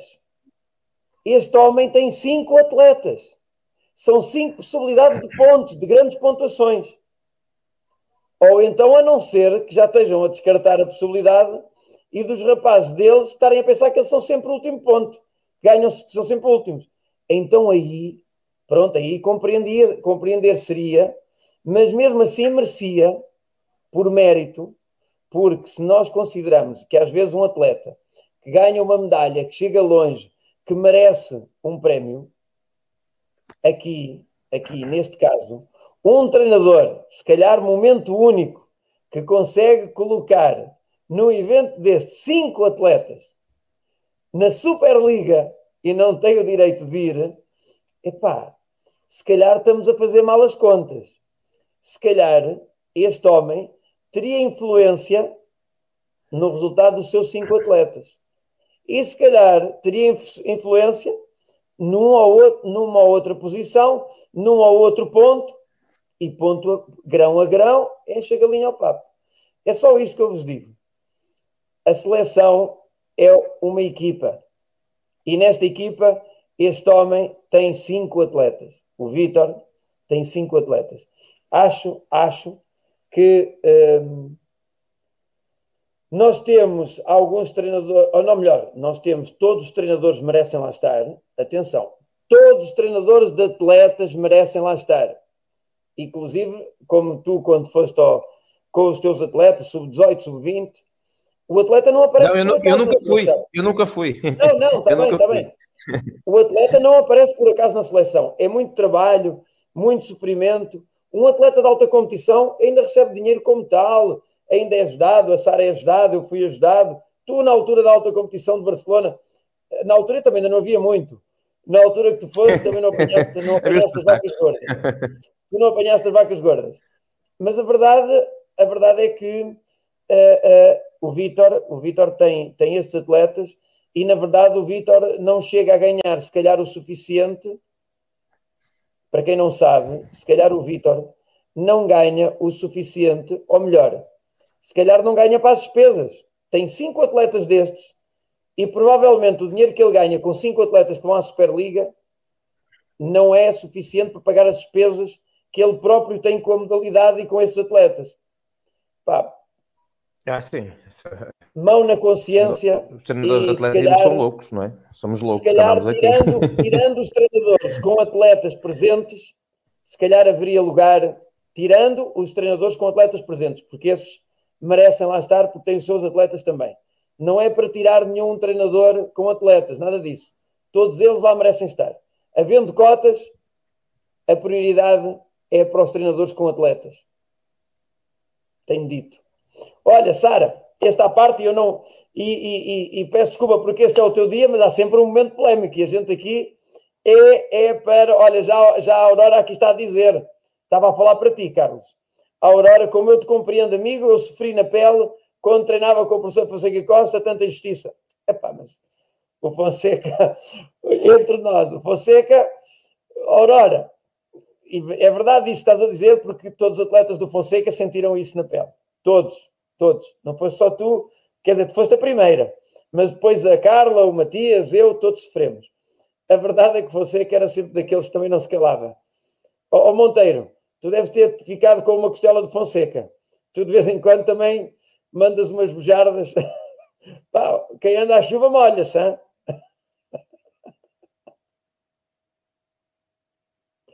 Ó Damião, o Monteiro não tem som. Espera, espera, espera. Não, foi eu. Foi eu que desliguei sem querer. Não, uh, eu uh, tenho por princípio, tenho por princípio fazer uh, chegar as, as, minhas opiniões a quem de direito e questiono. E, e quando estou com as pessoas, eh, eh, eu, sou muito acusado muitas vezes de ser frontal. Não há nenhum problema de ser frontal. Eu acho que o, que existe muito é falta de frontalidade. Eu, eu e, olha, e está aí sentada em frente outra pessoa igual a mim. A Sara é igual exatamente nesse aspecto, é igual a mim. Portanto, uh, eu, eu, gosto, eu vivo, eu, eu, vivo muito mal e lido muito mal com, com as injustiças. Neste caso particular, acho que isto deveria ter sido resolvido há muito tempo, o, havendo, uh, uh, sendo definidos os critérios, quantas pessoas vão, vão e quais são os critérios para estas pessoas em cada competição que existe internacional, em cada competição que, vamos, que vai haver seleções. E se, e se nós formos fazer um apanhado daquilo que são as pessoas que normalmente acompanham as seleções, veremos que há sempre alguns que são comuns. Portanto, eu acho que isto, o atletismo precisa, de, precisa disto, precisa de, de, de transparência, precisa de, clarificar, de classificar as ideias uh, e as pessoas não terem problema em colocá-las. Eu não tenho problema em colocá-las, uh, uh, as ideias. Fui sempre assim na minha vida, fui sempre assim como atleta. Talvez seja penalizado, não sei, talvez, mas não vou deixar de, expressar as minhas opiniões, porque aquilo que me move é o atletismo, aquilo que me move é que o atletismo evolua e para evoluir também tem, tem que dar estes passos. Não, pode, não é só os resultados esportivos. Tudo isto vai contribuir para os resultados esportivos. muitas vezes não querem, não querem ver, mas é, é, é, é isso que, vai, que acontece. Portanto, não tem qualquer problema. E eu, por duas vezes, posso dizer que já foram duas vezes, coloquei a mesma questão, não, não obtive resposta. Acho que era das coisas mais importantes que deviam fazer, até porque, por exemplo, uh, uh, neste momento vou ter uma atleta na, na, Superliga, se calhar era importante que eu estivesse lá, porque é atleta mais jovem e atleta menos inexperiente naqueles ambientes, não é? Uh, Verdade. poderia ser, eu podia alegar isso, Verdade, não, me compete a, mim, não me compete a mim definir as, as, as, critérios, esses critérios, mas, mas que existir deviam e era bom para toda a gente, era bom para, para, para, para, a, própria, para a própria credibilidade da, da, da, da, da Federação.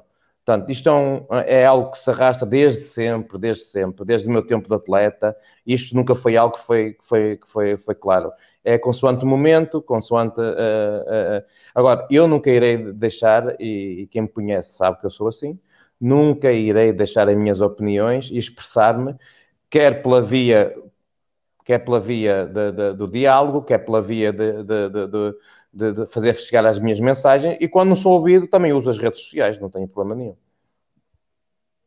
Olha, eu, eu só vou, só vou, só vou, para terminar este assunto, que é para, hoje é o dia da Sara, Sara, desculpa, está bem? Sara, desculpa. Só, só, só dar aqui dois pontos. Eu. Pronto, não, não, não sou eu que lá estou, é fácil falar. Mas quem me conhece sabe que se lá tivesse, fazia isto. Se eu fosse técnico nacional, colocava o meu lugar à disposição para ir um treinador de um atleta que ficasse cá. E nós temos técnicos nacionais que não têm atletas neste preciso momento, era mais importante para a Lia ir o seu treinador e era mais importante para os atletas do Zabumba ir o Zabumba. Por isso, se fosse um técnico nacional que não tivesse atletas, eu colocava o meu lugar à disposição de um técnico que tivesse atletas. Mas sou eu. Mas pronto. A segunda, a segunda, segundo ponto, só para dizer o seguinte: em quatro anos de presidente da Associação de Atletismo de Lisboa, a coisa que eu mais estranhei, e já uma vez questionei por isso, é que nós temos seleções, desporto adaptado, quem faz o desporto adaptado são as associações, não é a federação. Todos nós sabemos que o desporto adaptado ao longo do ano é criado pelas associações. Depois a federação organiza o campeonato nacional em conjunto com outras provas. E de vez em quando há oportunidades em alguns campeonatos de Portugal, também não posso estar aqui sempre a bater. Eh, organizam os campeonatos regionais, são voluntários. Alguma vez, durante em quatro anos, será que os presidentes das associações não têm capacidade para liderar, para serem chefes de comitivas de sub-18, sub-20? Então, mas durante quatro anos, ouçam, eu tenho medo de andar de avião, eu não quero ser convocado. Mas se calhar há, há, há presidentes das associações que são os apaixonados pelo atletismo, que nunca foram com a seleção nacional. Nunca foram com a seleção nacional. Era tempo de esta direção sair do casulo e, e, e perguntar ou convocar alguns presidentes de associações regionais a ir com a seleção nestas camadas. Podem ir nas camadas jovens, nas provas menos importantes. Na Superliga, não. Aqui na Superliga acho que deve estar o topo dos topos em todos os setores para tentarmos um bom lugar. Nos Jogos Olímpicos, também acho que tem que ser a fina flor. O melhor, a seleção, cinco estrelas. Agora, há seleções que nós sabemos que podem e, e, e devem, no meu entender, pronto, mas não sou o comando. Outra. Vamos avançar. Acabou, acabou, já podem acordar os meninos outra vez. Já acabou. Sara, Sara, uh, um, Vamos, vamos agora focar-nos naquilo que é, que é o essencial. Naquilo que é o essencial. Já sabemos estás focada, que já estás focada no treino. Sabemos isso, isso, isso. Uh, uh, o que é que tu sentes, o que é que tu sentes na, na evolução? Ou, ou melhor, o, o, que é que, o, que é que, o que é que para ti é diferente na evolução do treino? Porque antigamente, quando tu chegaste ao atletismo, era raro o treinador que fizesse o teste do lactátil, era, era raro, raro o treinador que passava cartão ao frequencímetro, uh, havia, havia uns, uh, quer dizer, em 2007 já havia, já havia alguns que, que já trabalhavam nisso, mas nada cientificamente. Uh, um, e agora, agora tu, tu, estás num processo de, de, adaptação, de adaptação, porque não esquecer que lá vocês já estudaram bem o nível de umidade que vai fazer, que vai, que vai fazer na maratona? Os índices de umidade, ó oh Carlos? Aquilo é terrível, pá. Já. Estamos, estamos a preparar todos esses, problemas dados já connosco. É claro que na, naquele dia aquilo pode, pode ou não ser assim, mas vamos preparados para o pior, que é para depois, uh, estando preparado para o pior, se as condições climatéricas naquele dia estiverem melhor, ótimo, estamos preparadíssimos. Mas agora a maratona foi deslocada para Sapporo, mais a norte, poderá haver uma diferença de 4 graus e, mas nós, aquilo que se está a preparar agora em conjunto com, com, com o fisiologista, o professor Amândio, é preparar para a pior situação. 80 e tal por cento de umidade, 31 graus à hora da competição.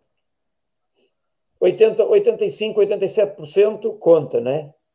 85, é. 87% de umidade bate certamente. Aquela, com esse calor a 30 graus, sobe-te a 85% é. de umidade. Nós, se formos ver, se formos ver uh, os últimos anos, dia a dia, uh, os, os, os, dias, os dias que coincidem com, com as datas dos jogos, se formos ver uh, os anos, haverá um dia ou outro que aquilo baixa, mas pode ser um dia ou outro, pode coincidir ou não com a competição. Mas o, o que nós temos que estar preparados é para as condições. E preparar-nos para essas condições. Sara, uh, uh, tu, tu estás convicta naquelas coisas que te dizem. Eu há bocado quando estava a dizer assim, não era nariz empinado, era seres dona do teu nariz. Estás a ver? Eu estava a dizer que tu és dona, és muito dona do teu nariz, mas isso é um. Isso, eu não sei se isso é defeito, se é virtude.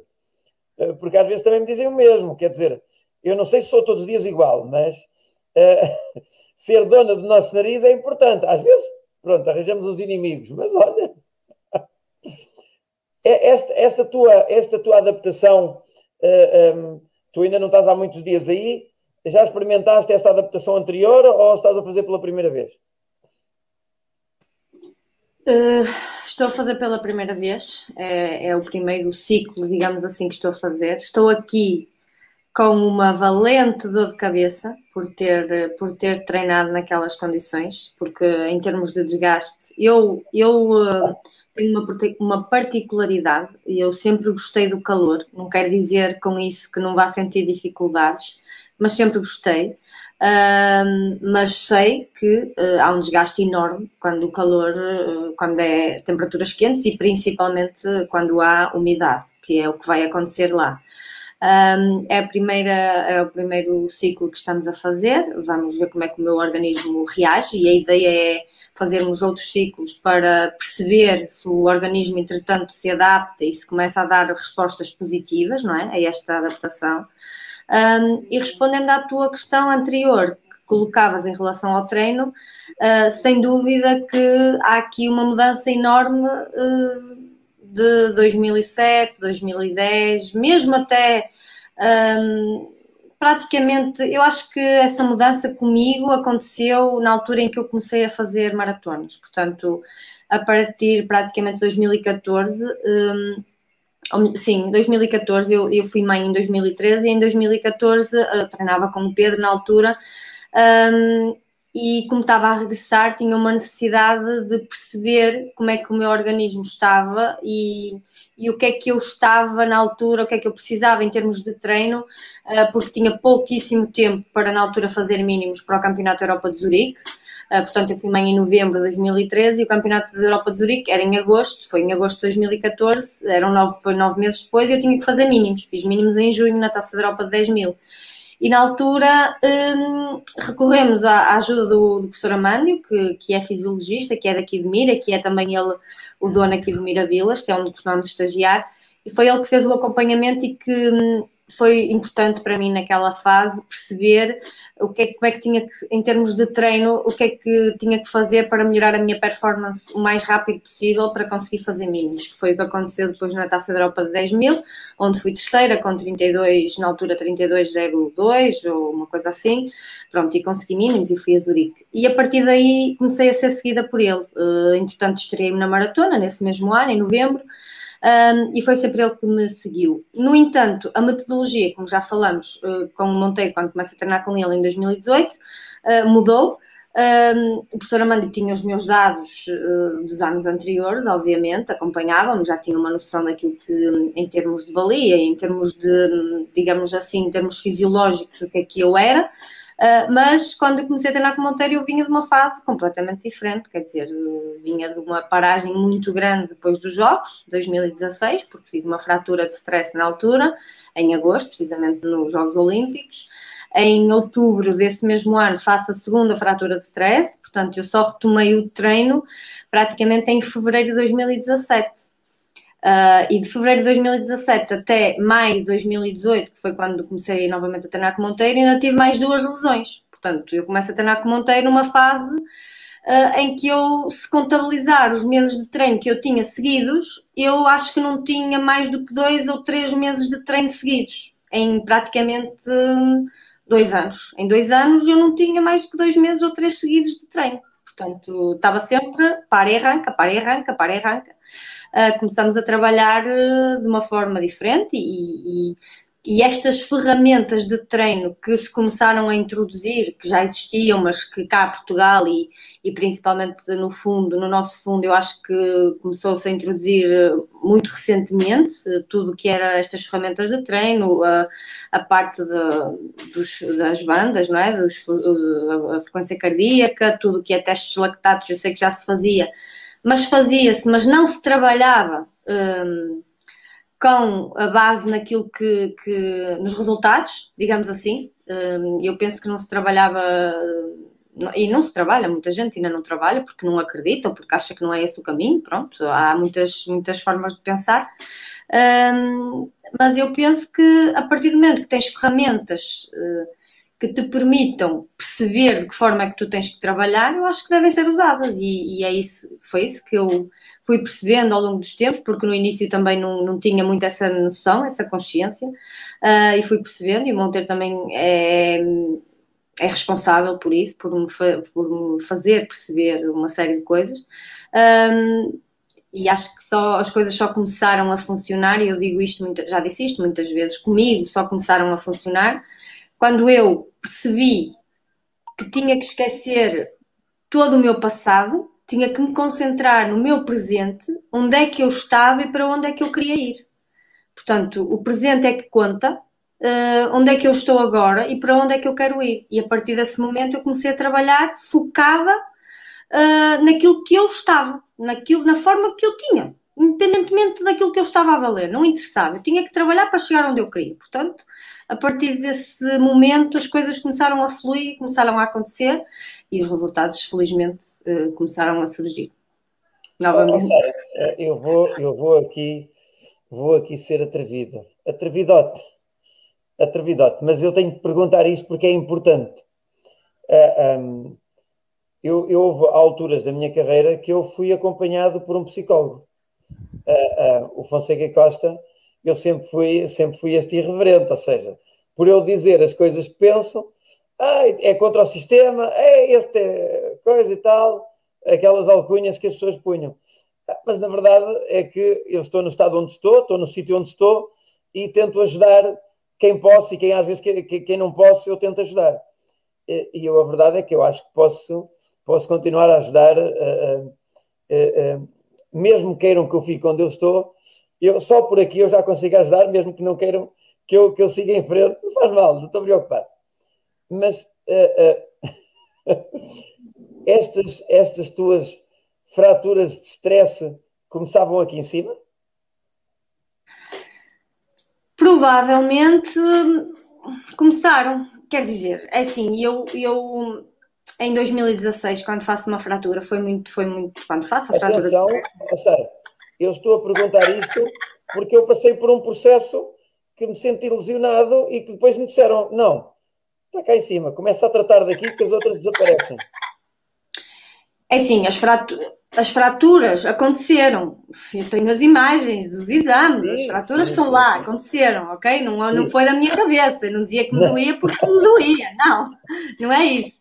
Mas foi muito engraçado porque em 2016, nos Jogos, eu faço a minha primeira fratura de stress em 2016, precisamente no dia da maratona olímpica. Um, e uns meses antes, um, um mês, eu tinha sido campeã da Europa e eu, o, o Sporting tinha um fisioterapeuta, uh, que ainda está no Sporting, mas que já não está no gabinete olímpico, que era Luís Ribeiro, que tinha uma forma, tinha e tem, agora ele já não nos acompanha, mas eu sei que ele é igual, uma forma de trabalhar hum, eh, muito além da fisioterapia.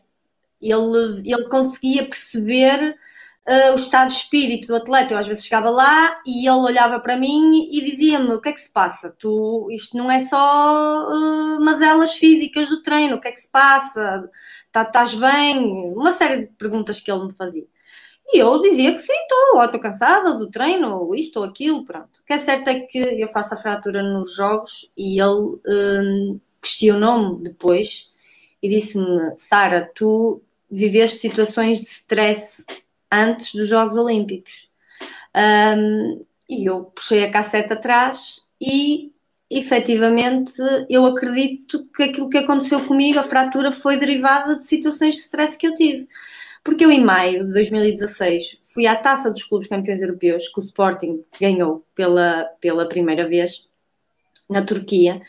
E depois das, da prova, eu tinha iniciado nessa, precisamente nesse fim de semana, ou nessa semana da competição, iniciei o, uh, o treino para a maratona e coincidiu, eu competi os 5 mil metros na, os 5 mil ou os 3 mil, já não me recordo, no sábado e no domingo fiz um treino de uma hora e meia lá, na Turquia, lá na, à volta do estádio, na altura, pronto, não eram as melhores condições, mas eu tinha que fazer uma hora e meia, não interessava os ritmos e eu fiz lá.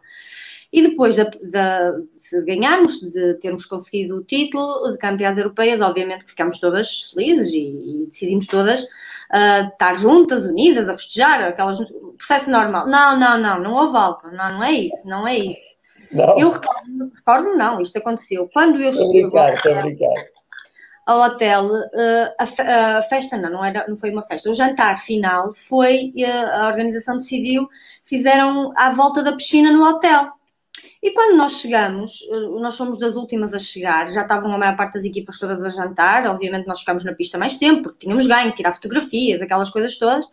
Já estavam a maior parte das, da comitiva, das comitivas, toda, dos clubes todos a jantar, e nós sentamos e já estavam nessa altura um, aquelas brincadeiras que depois acabam mal, eh, do pessoal estar a tirar uns à piscina e uns agarravam nos outros e atiravam à piscina, porque a piscina era mesmo ali ao lado. Uh, e eu lembro-me de sentar, estava lá da Vânia Silva e disse: Não gosto nada destas brincadeiras que acabam sempre mal. Pronto. E aquilo acabou. E entretanto, aquilo acabou, quer dizer, nós começamos a jantar, eu estava lá dela. E às tantas eu olho para a mesa ao lado, que nós tínhamos várias mesas, e estão as atletas do Sporting um, a tentar pegar no Carlos Silva para o atirar à piscina. E eu fui, levantei-me para ajudar a tirar o Carlos. E assim foi. Eu fui, até foi na perna dele que eu ia pegar, só que quando nós estamos a chegar à piscina, eu, para não cair dentro da piscina, faço força e com o impacto que eu, ao empurrarem, eu caio para trás de costas e bati com o cóccix. E fiquei muito mal. Fiquei mal, fiquei. Uh, aliás, eu levantei-me, senti logo que não estava bem, mas sentei-me na cadeira e às tantas eu comecei-me a sentir mal e disse à Vânia: não me estou a sentir bem e só me recorda depois, de ter desmaiado, não sei, só me recorda depois de já estar, uh, já estava no quarto, já estava precisamente o, o, fisioterapeuta, o Luís, e na altura o Arnaldo, que era médico, que estava a tirar o curso de médico, que nós não tínhamos lá nenhum médico, e a Marta Onofre, que também estava a tirar o curso, estiveram à volta de mim a perceber como é que eu estava, e entretanto decidiram, levaram-me para o hospital para fazer exames e para perceber se tinha fraturado alguma coisa eh, que não fraturei, mas o cóccix é uma zona muito sensível e eu passei praticamente 15 dias com muitas dores e a treinar, porque eu estava a treinar para a maratona, não é? E desde, desde essa altura, entretanto, as dores desapareceram, eu continuei a treinar, mas houve ali uma situação muito grande de stress derivada desta situação. De, será que vou conseguir treinar?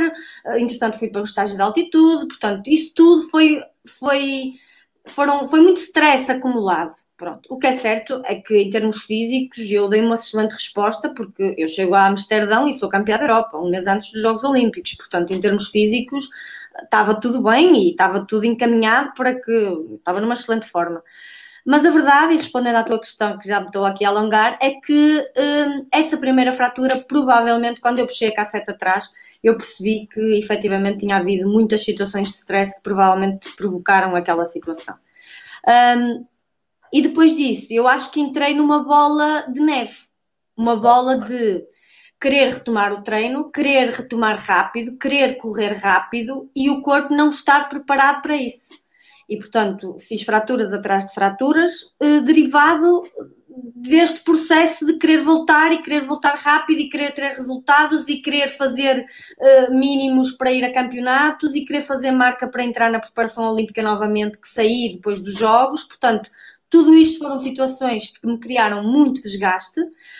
Um, e em 2018, quando começo a treinar uh, com o Carlos e, e na, na, primeira fase falamos e, e chegamos a um acordo que não queria, eu não queria fazer maratona naquela altura, ainda não estava preparada e achava que iria ser um, um, um passo em falso. Uh, e então decidimos que nesse ano iríamos treinar, uh, até eu disse-lhe na altura, uh, queria, queria fazer uma pré-época como já não fazia há muito tempo. Eu, normalmente começava a minha época a treinar para uma maratona, porque fazia sempre uma maratona no, no outono e inverno. E então foi no ano que eu me preparei para ir ao Campeonato Europa de Corta-Mato, que já não ia há muito tempo e achei que era o ano ideal para o fazer e vim de lá com uma grande desilusão. O Carlos sabe que, que treinei bem, que estava bem em termos físicos, que, e não consegui, não consigo até hoje, não sei o que é que aconteceu para, para, aquela, para aquela prova que foi se calhar a pior prova da minha vida. Não, e não consigo perceber, quer dizer, já, já encontramos algumas explicações e provavelmente foi o que aconteceu, mas pronto. Quando voltei a treinar para a maratona em 2019, hum, eu já me sentia bem em termos físicos, já estava tudo muito bem mas a partir daí, isto para, para, falar também da questão psicológica, que foi a partir daí que eu senti que eu precisava de algo mais eh, para além da parte física, que já estava muito bem encaminhada, eu precisava de ser acompanhada e de ter um acompanhamento psicológico, que, porque eu não estava a saber lidar com muitas situações. Uh, e acho que foi da pancada que levei e que tinha levado, obviamente foram quase três anos neste, neste vai, vai e volta corre, não corre, tem dor, consegue treinar, não consegue. Isto é muito desgastante. E, e pronto, olha, entretanto comecei a ser acompanhada e, e mesmo assim voltei a ter duas lesões em 2019, portanto, duas lesões também elas complicadas. Uh, mas levantei-me e, e, aqui estou a preparar-me para os meus quartos jogos, porque isso é que conta no final de tudo. Portanto, Olha, aqui estou conta, eu. Conta e espera aí só, só dar aqui um espaço ao Damião, a, a conta e, e, certamente, certamente esse teu testemunho é importante para que lá em casa também quem acompanha atletas e os atletas que nos possam estar a ouvir, um, a verdade é que um, o que comanda tudo é, é, é, é, do pescoço para cima. O resto só cumpre, só cumpre o objetivo e só responde a estímulos. Porque se de cima não vierem, não vierem indicações para, para, para efetuar movimentos ou reagir a estímulos, nada feito. Por isso, uh, tudo, as respostas vêm sempre de cima para baixo. Eh, um, e, e, de alguma forma é normal que quando os atletas uh, emocionalmente têm alguma coisa para decidir e às vezes demoram um tempo a decidir, têm coisas para resolver e demoram um tempo a resolver, têm coisas que os apoquentam e vai.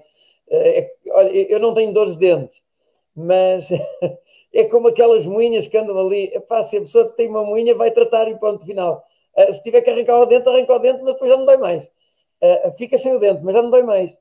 Às vezes o, o preço da moinha é pago muito caro. E, e, para um atleta que precisa, precisa, de, e as pessoas às vezes não têm noção do que é o preço do alto rendimento. Uh, muitas das vezes é, é fazer com que aquele carrito que se tem para o dia a dia, que normalmente anda, anda a, a 100 a hora, entra ali no IC19 e só pode andar a 70 e vai ali no 70 e vai 70, o que acontece é que um atleta de alto rendimento faz sempre uh, de uma viagem para outra, no máximo que ele puder, e a luz só não acende porque para antes do tempo, porque senão tinha sempre a luz vermelha acesa. E, e por isso é preciso ter noção de que os índices têm que estar todos corretos. Uh, uh, a parte emocional, a parte física, a parte nutricional, um, a fisiologia em termos de recuperação, essa nova tecnologia do, do Tens que dizer outra vez, ó oh, oh, Damião, dá a oportunidade à Sara de dizer outra vez o nome do sítio onde ela está, porque assim depois eu tenho direito a uma dormida grátis.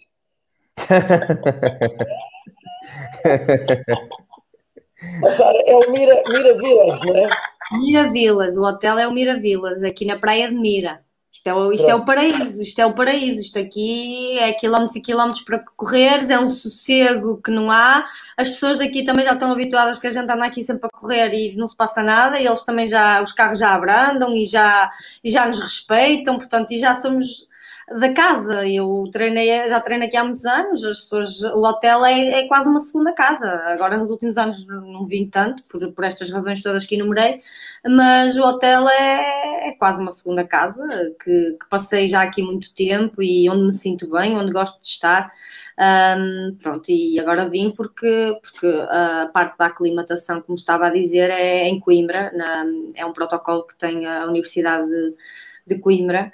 Um, pronto, aqui como fisiologista, que também é professora lá, uh, e, e, vim para cá para isso, mas espero até aos jogos vir, vir mais vezes, porque gosto muito de treinar aqui e, e, mesmo em termos, por exemplo, no verão, do calor, aqui é uma zona sempre muito mais fresca, porque também tem muitas árvores, uh, pronto, e muitas ciclovias, muitos sítios onde a gente pode, podemos fazer sempre voltas diferentes, e o hotel é, é um o hotel Miravilas. Sabes que Sara, a, a, minha terra é Tábua e a malta da minha terra só havia dois sítios para ir para a praia, ou para a Figueira ou para Mira. Por isso eu conheço, conheço Mira, conheço Mira muito bem, porque passei aí muitas vezes, muitas vezes. Pronto, mas consegui o meu objetivo para um fim de semana, só tenho que dizer mais uma vez que é Mira Vilas. Por isso, já ganhei, diz ao professor Amândio que eu já ganhei o fim de semana. Carlos, depois vamos nos encontrar num desses treinos longos, estás a ver? Eu vou é de bicicleta, ou então levo o andarilho. E eu também de bicicleta. Olha, estamos a chegar a passos largos do final do programa. Uh, Carlos. Eu também não, posso ir, dizer... não, posso ir, não posso ir a correr com a Sara para, para não deixar ficar mal, não é? Oh, oh, Carlos, Carlos tu, à tua frente, só o nosso saudoso leitão, segundo dizia aqui há bocado o David Rosa, só o saudoso Leitão é que fez melhor como tu em Júnior. Tu agora, a partir dos 50, isto começa a andar para trás. Estás a ver? A gente até aos 50 vai em fase crescente. E depois vem, vem decrescendo. Nós agora já estamos aí para, para o lado dos Júniores. Olha, posso dizer que fiz, fiz, a preparação com a Sara, uh, os treinos mais longos, e tinha que esperar por ela. Ai, acredito que sim. Aquilo tra tinha travão de disco? Não. Tinha travão de disco. Só tinha bateria. Não me digas que eras daqueles que tinha bateria. Há um que comprou nestes dias, telefonou-me todo entusiasmado. Luís, já tenho uma bicicleta e tal. E assim, é para a porreira, agora vamos para a ciclovia. É pá, não, eu posso ir para qualquer lado, aquilo tem bateria. É só acelerar. Pá, estás a ver? Não passa disso. É, e olha, acabava, acabava como se nada fosse, ela toda, toda cansadinha. Olha, agora, oh, oh, Carlos, agora para finalizar a nossa parte, porque vamos acabar o programa, uh, queria que tu uh, me respondesse só aqui uma pergunta, em jeito de despedida. Tu és, uh, diz-me se eu estiver errado e depois tu acrescentas o que tu entenderes. Tu és 70% treinador físico e 30% ou mais, para aí temos que reduzir a parte de baixo, treinador psicológico.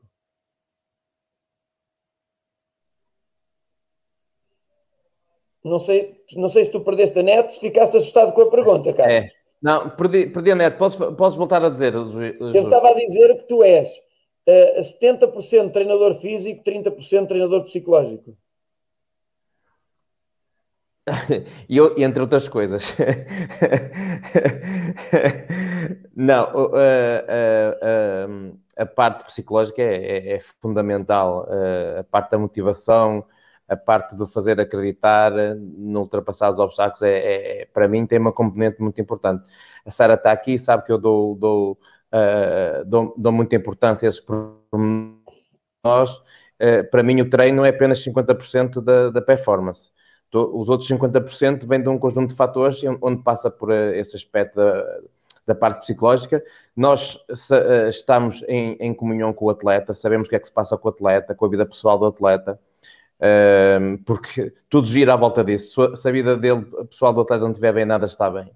Uh, os problemas que surgem no dia a dia, o, o ajudar a ultrapassar os problemas do dia a dia, o, o, uh, os obstáculos, as lesões, os treinos que correm menos bem, é, tudo isso, tanto o, o treinador tem uma, uma, uma função uh, fundamental Uh, e mesmo, e mesmo o, quando, quando se recorremos, e nós não temos qualquer problema nisso, em recorremos como, a, a outros profissionais que nos ajudam a, a, a superar alguns, alguns, alguns desses problemas. Agora, eu, eu como treinador e com um grupo de treino como tenho, olha, sou, sou pai, sou, sou, sou massagista muitas vezes, sou, sou, sou olha, sou motorista, eh, sou psicólogo, Uh, portanto, nós, é, é, o treinador português é um pouco assim, não é? é, é mas, mas quando estamos a falar da, da Sara, estamos a falar de um patamar uh, muito elevado, e aí e todos os pormenores, todos os pormenores contam, e nós não temos qualquer problema em nos recorrermos de outros meios de apoio, de, de, uma, de uma, equipa mais alargada, uma equipa mais multidisciplinar. O, o importante é que, que nós conseguimos o, que o atleta possa atingir na sua plenitude das suas condições.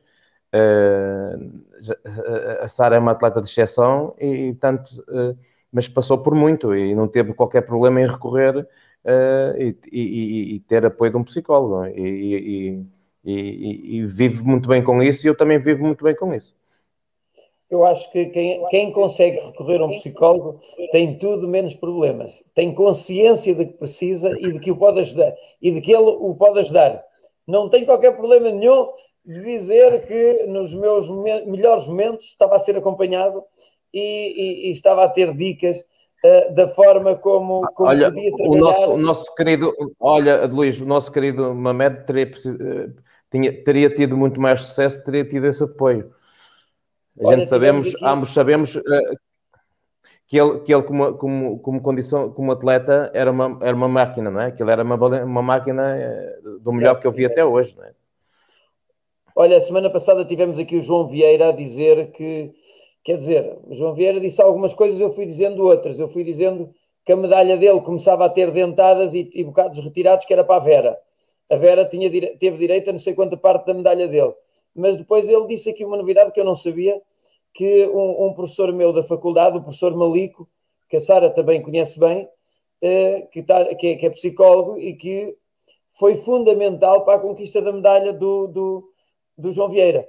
E, e, e, isso, é, isso é, é, é, de salutar que cada vez mais os técnicos, uh, neste caso da psicologia, podem ajudar a ter, e, e têm influência direta nos grandes êxitos dos atletas. Nós em Portugal é que muitas das vezes tivemos receio que os médicos nos roubassem o atleta, que o psicólogo começasse a treinar o atleta. É a nossa cultura, é a nossa cultura, mas ainda bem que pessoas como tu pensam que uh, pode haver uma, uma, uma sincronização desta gente toda para fazer um puzzle, para ajudar atletas como a Sara, como ajudaram a mim, primeiro, como ajudar a, a Lia, primeiro, como ajudar todos os outros. Sim. Primeiro, é essa sincronização que é fundamental, não é? E outra, há uma coisa muito importante. Nós temos que saber os nossos limites. Nós não podemos saber de tudo. Um, a parte do treino já, já, já tens que pesquisar tanto, tens que atualizar constantemente, porque há sempre coisas a aparecer novas.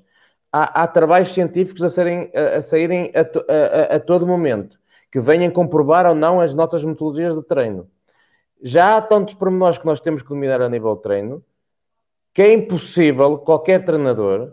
Por isso é que eu deixei a partir de uma determinada altura que eu treinei bolsistas, tive saltadores e a partir uma altura dediquei-me só ao, ao setor do meio fundo porque era impossível acompanhar tudo.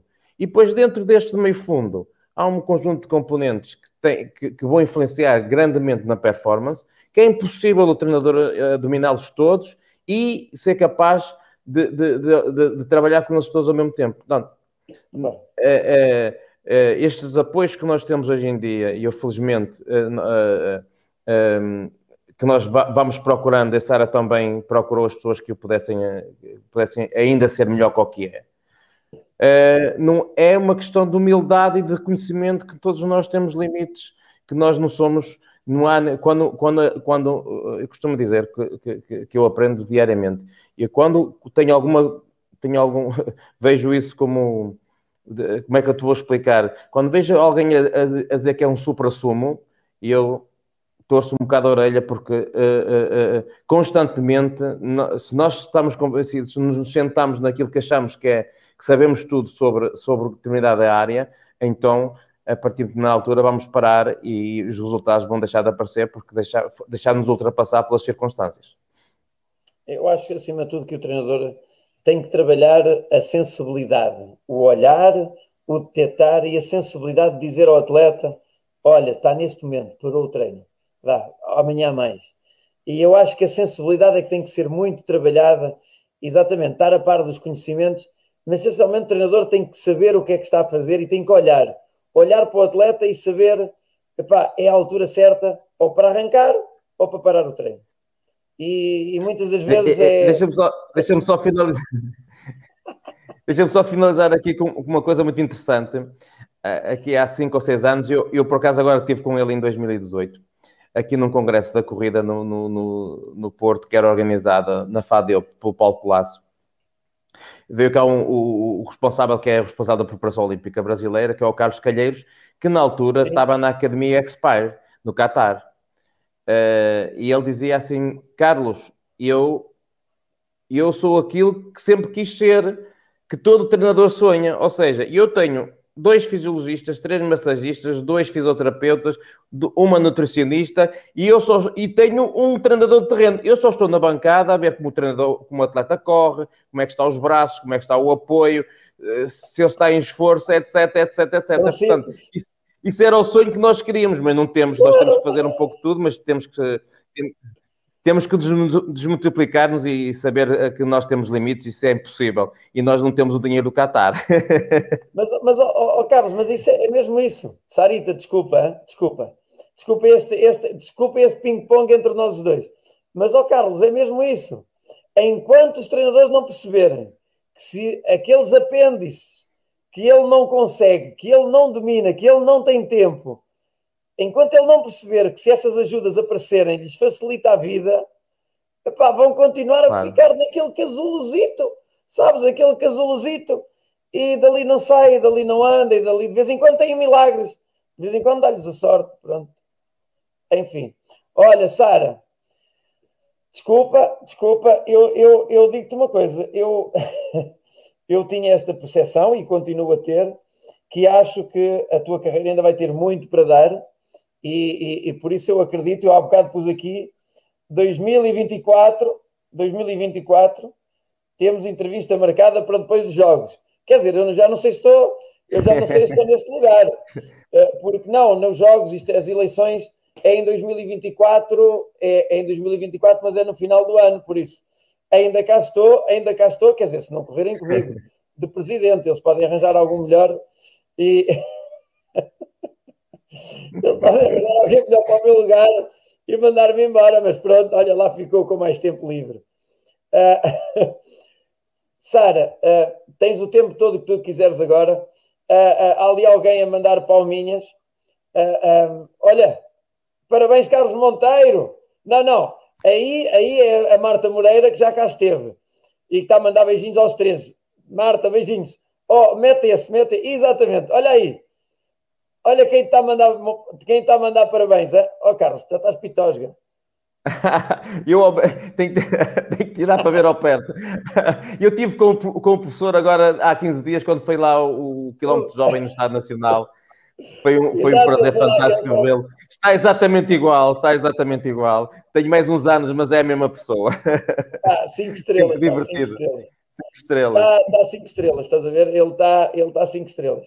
Mas olha, que engraçado que ele, naquela altura, foi ele que mandou uh, procurar o psicólogo.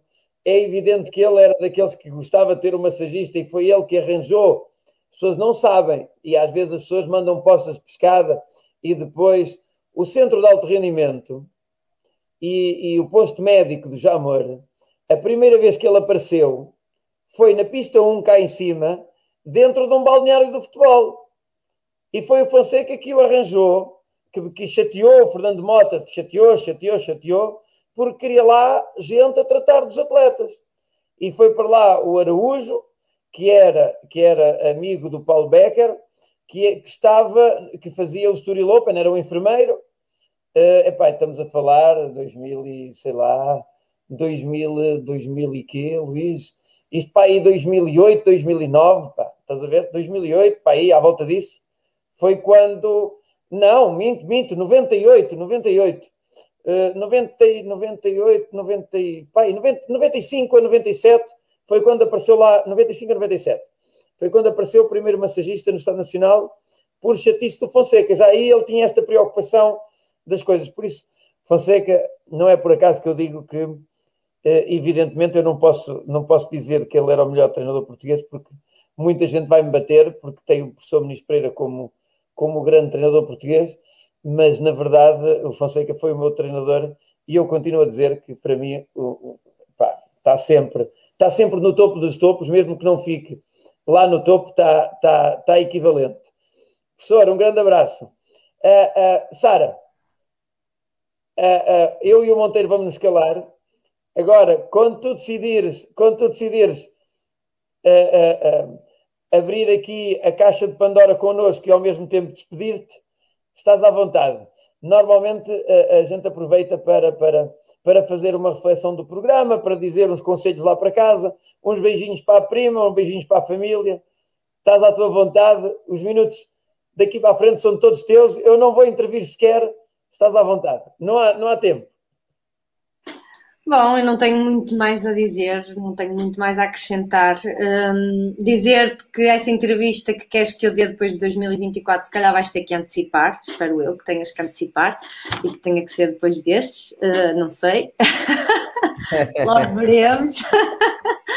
vou, vou, vou trabalhar. Uh, eu sei que tudo, tudo se consegue com, com trabalho, com luta, com persistência, com resiliência e, e foi dessa forma que eu consegui chegar onde, onde cheguei agora e onde já estive antes, eh, mas, mas a segunda vez que tens que voltar a, um patamar de excelência uh, é mais difícil, porque há termos de comparação, porque há, há muitas memórias que tens na cabeça e que às vezes não te deixam um, seguir. Um, mas felizmente as coisas aconteceram e aconteceram porque, porque, porque eu trabalhei, porque me rodeei das pessoas certas, como dizias, e bem, uh, tudo é importante no, no atleta e o atleta deveria só se preocupar com o treino e nem sempre isso é possível, porque há muita coisa que temos que que nos preocupar. O sistema de alto rendimento em Portugal ainda não é o ideal, eh, ainda não é o, aquele que, que eu acho que os atletas precisam. Um, em algumas coisas pode já ter evoluído e melhorado, como dizia há pouco, nas ferramentas, mas noutras coisas ainda continua a ser muito complicado, por exemplo, em termos dos apoios que, que deveriam de acontecer e que só acontecem quando o atleta faz resultados. Isso não deveria de, de ser assim. Deveria, uh, deveriam de, de, perceber que um atleta, uh, para estar bem e para poder treinar e etc, etc, um, não tem que se preocupar com o apoio que está a ter. Esse apoio tem que estar, tem que acontecer. Uh, e quando falo nisto, falo especificamente por mim, porque sei aquilo que, passei. Eu fui, fui uma atleta que desde, desde os Jogos de 2016 um, eu estou na preparação olímpica desde 2007, uh, tive sempre. Fui aos Jogos de 2008, aos Jogos de 2012, aos Jogos de 2016. Tive o infortúnio de ter uma lesão nos Jogos de 2016 e saltei fora de uma preparação olímpica e fiquei com zero de apoios. E se eu não tivesse um clube chamado Sporting Clube de Portugal, se calhar eu hoje não era atleta. Ah, porque foi o Sporting que me deu o suporte que eu precisei, porque quando tu és atleta, ah, neste caso profissional, tu não tens rendimento de mais lado nenhum, porque, porque te dedicas só a isto. Portanto, um, e falo nisto em meu nome e em nome de outros atletas que também sei que passaram pelo mesmo. E um Comitê Olímpico, um comitê Olímpico Português tem que perceber que uma Sara Moreira uh, não pode deixar de ser apoiada. Não pode deixar de ser apoiada. Uh, façam o que entenderem, criem o que entenderem, não pode acontecer isto. Uh, as coisas têm que, têm que seguir outro rumo. Tu não podes só ser apoiado por um comitê olímpico eh, quando fazes resultado nos jogos, porque automaticamente quando acabam os jogos já, estão, já, estão, já estás a pensar nos próximos. Portanto, tu tens que ter apoio.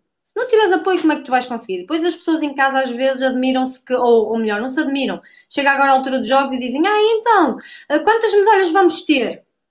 Mas nós falamos em medalhas, como é que nós falamos em medalhas se não há investimento? Portugal neste momento já devia de estar, na minha opinião, a preparar os jogos de 2028. Já devia estar a pegar em jovens uh, que, não, que, que não vão todos ganhar medalha, mas que são potenciais a estar nos Jogos de 2028. Já devia estar a pegar neles, a investir neles, a dar-lhes as condições. E quando digo investir, não digo pagar-lhes fortunas, não é isso. É tu, uh, quantos anos tens agora? Tens, tens 16 ou tens 15, não sei.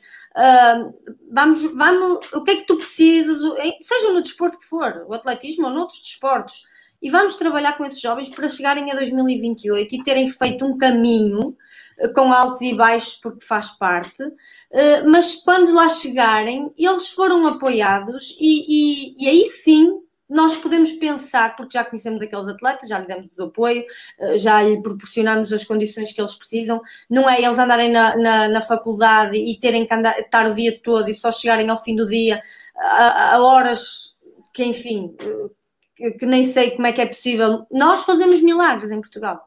Nós fazemos milagres em Portugal. Nós, com os apoios que temos, com o investimento que temos, comparativamente com outras potências, nós fazemos milagres, nós somos muito bons, nós somos muito bons na nossa qualidade. E, e, e não temos os apoios merecidos, nem uh, coisas simples, coisas simples. Estamos a falar de. E, e, depois as pessoas dizem, por exemplo, no caso do meio fundo, os canianos e os etíopes, ah, eles correm muito. Eu tive agora a noção, nesta maratona que fui fazer, os canianos e os etíopes, especificamente falando de, deste, desta organização que é, que é um, um, clube, digamos assim, na Holanda, que é o NN Running Team, os atletas só têm que se preocupar com o treino, mais nada. Eles não têm que se preocupar com, por exemplo, marcarem um teste de Covid, marcarem uma viagem para, para a competição. Um, saberem, eh, sei lá, coisas tão simples, qual é o cachê que vão receber, se vão receber, se não vão receber, eh, os, os, nada, eles só têm que se preocupar em dormir, comer, descansar e treinar.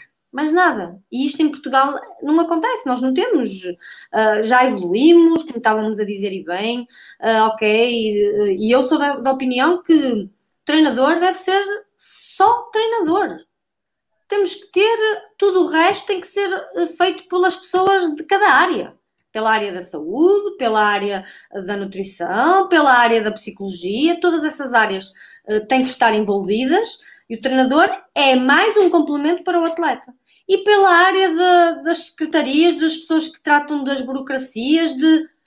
Não, nós não temos que estar preocupados com isso. Eu, por exemplo, lembro-me que em 2016 foi uma loucura.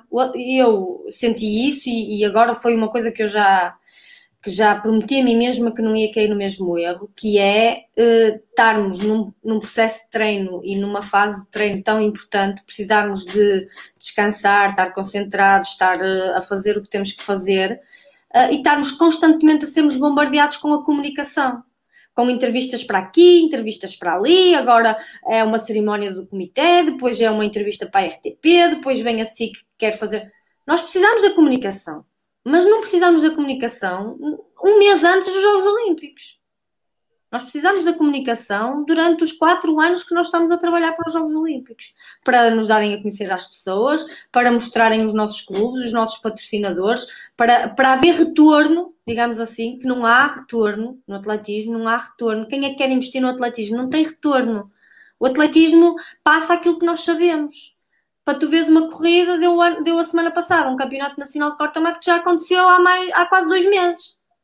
Passou agora na televisão. Eu não estou a dizer que não devia ter passado, mas não pode passar dois meses depois. Porque, não é? Quer dizer, estou eu a dar a entrevista, ai, estou-me a preparar para a maratona, já fiz a maratona, já estou a preparar a próxima. E só passou agora, quer dizer, são estas pequenas coisas que fazem com que nós, nós estejamos parados e, e, não, e não, consigamos, não avançar em, em determinados aspectos. Mas os atletas, como eu digo, e os treinadores, e as pessoas que estão no terreno e que, e que fazem às vezes das tripas coração para conseguirem uma série de coisas, fazem milagres. Nós fazemos milagres com os resultados que temos, com os apoios que temos, com as pessoas eh, que só se preocupam connosco quando, quando nós temos resultados e quando nós uh, voltamos a aparecer, quase. É isso que acontece em Portugal. E acontece comigo e acontece com toda a gente. Não, é, não estou a dizer que só acontece comigo, não. Acontece de um modo geral, porque é esta a nossa cultura. Uh, eu lamento que seja assim, mas obviamente que eu vou continuar a fazer o meu trabalho, vou continuar a ser uma lutadora e uma persistente e, e, a continuar a acreditar e a sonhar, porque isso é que me move e isso é que faz com que as coisas continuem a acontecer. Um, pronto, e, e, o que é que eu quero dizer mais? Olha, quero agradecer a todas as pessoas que, que sempre me apoiaram, que sempre estiveram comigo, a minha família, obviamente, os meus pais, a quem eu devo tudo. Sou atleta hoje, devo a eles, uh, porque sempre me deixaram. Eu tive colegas minhas que iniciaram comigo e que infelizmente os pais não as deixaram continuar a treinar, por exemplo, e nós não sabemos o que é que poderia ter saído dali. Um, e os meus pais nunca me disseram não. A única imposição era a escola, era, era obviamente naquela altura ter boas notas. Uh, quando eu ingressei no maratona e, e disse ao meu pai na altura que, que ia deixar a faculdade, meu pai torceu o nariz, mas deixou-me deixou-me, deu-me carta branca para que isso acontecesse, porque também percebeu que era uma oportunidade e que, e que ele queria que eu, obviamente, que fosse feliz e, e as coisas aconteceram. Uh, portanto, a eles tudo. Aos meus treinadores todos, um, e claro que em particular o Pedro, porque durante muitos anos foi a pessoa que me acompanhou, que esteve comigo e que, e que trabalhou comigo e que acreditou também um, que eu podia ter sucesso e que podia ter resultados, portanto também tenho que obviamente a ele, a todos, porque todos foram importantes em determinadas fases, mas o Pedro, claro que sem dúvida que uh, atingimos o sucesso e os resultados que atingimos e ele é, é, é responsável por isso também.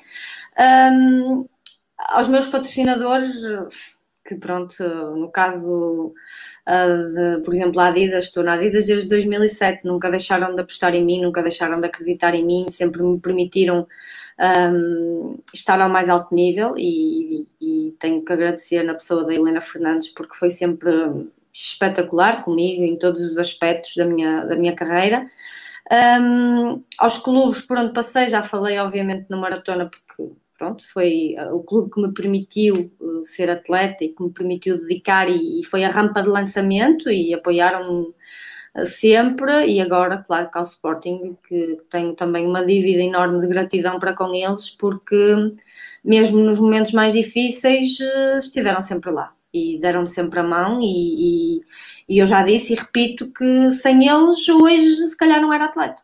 Um, porque nos últimos quatro anos foi o apoio que eu tive. eh, portanto, tenho sempre que lhes agradecer e sei que sem a ajuda deles era impossível.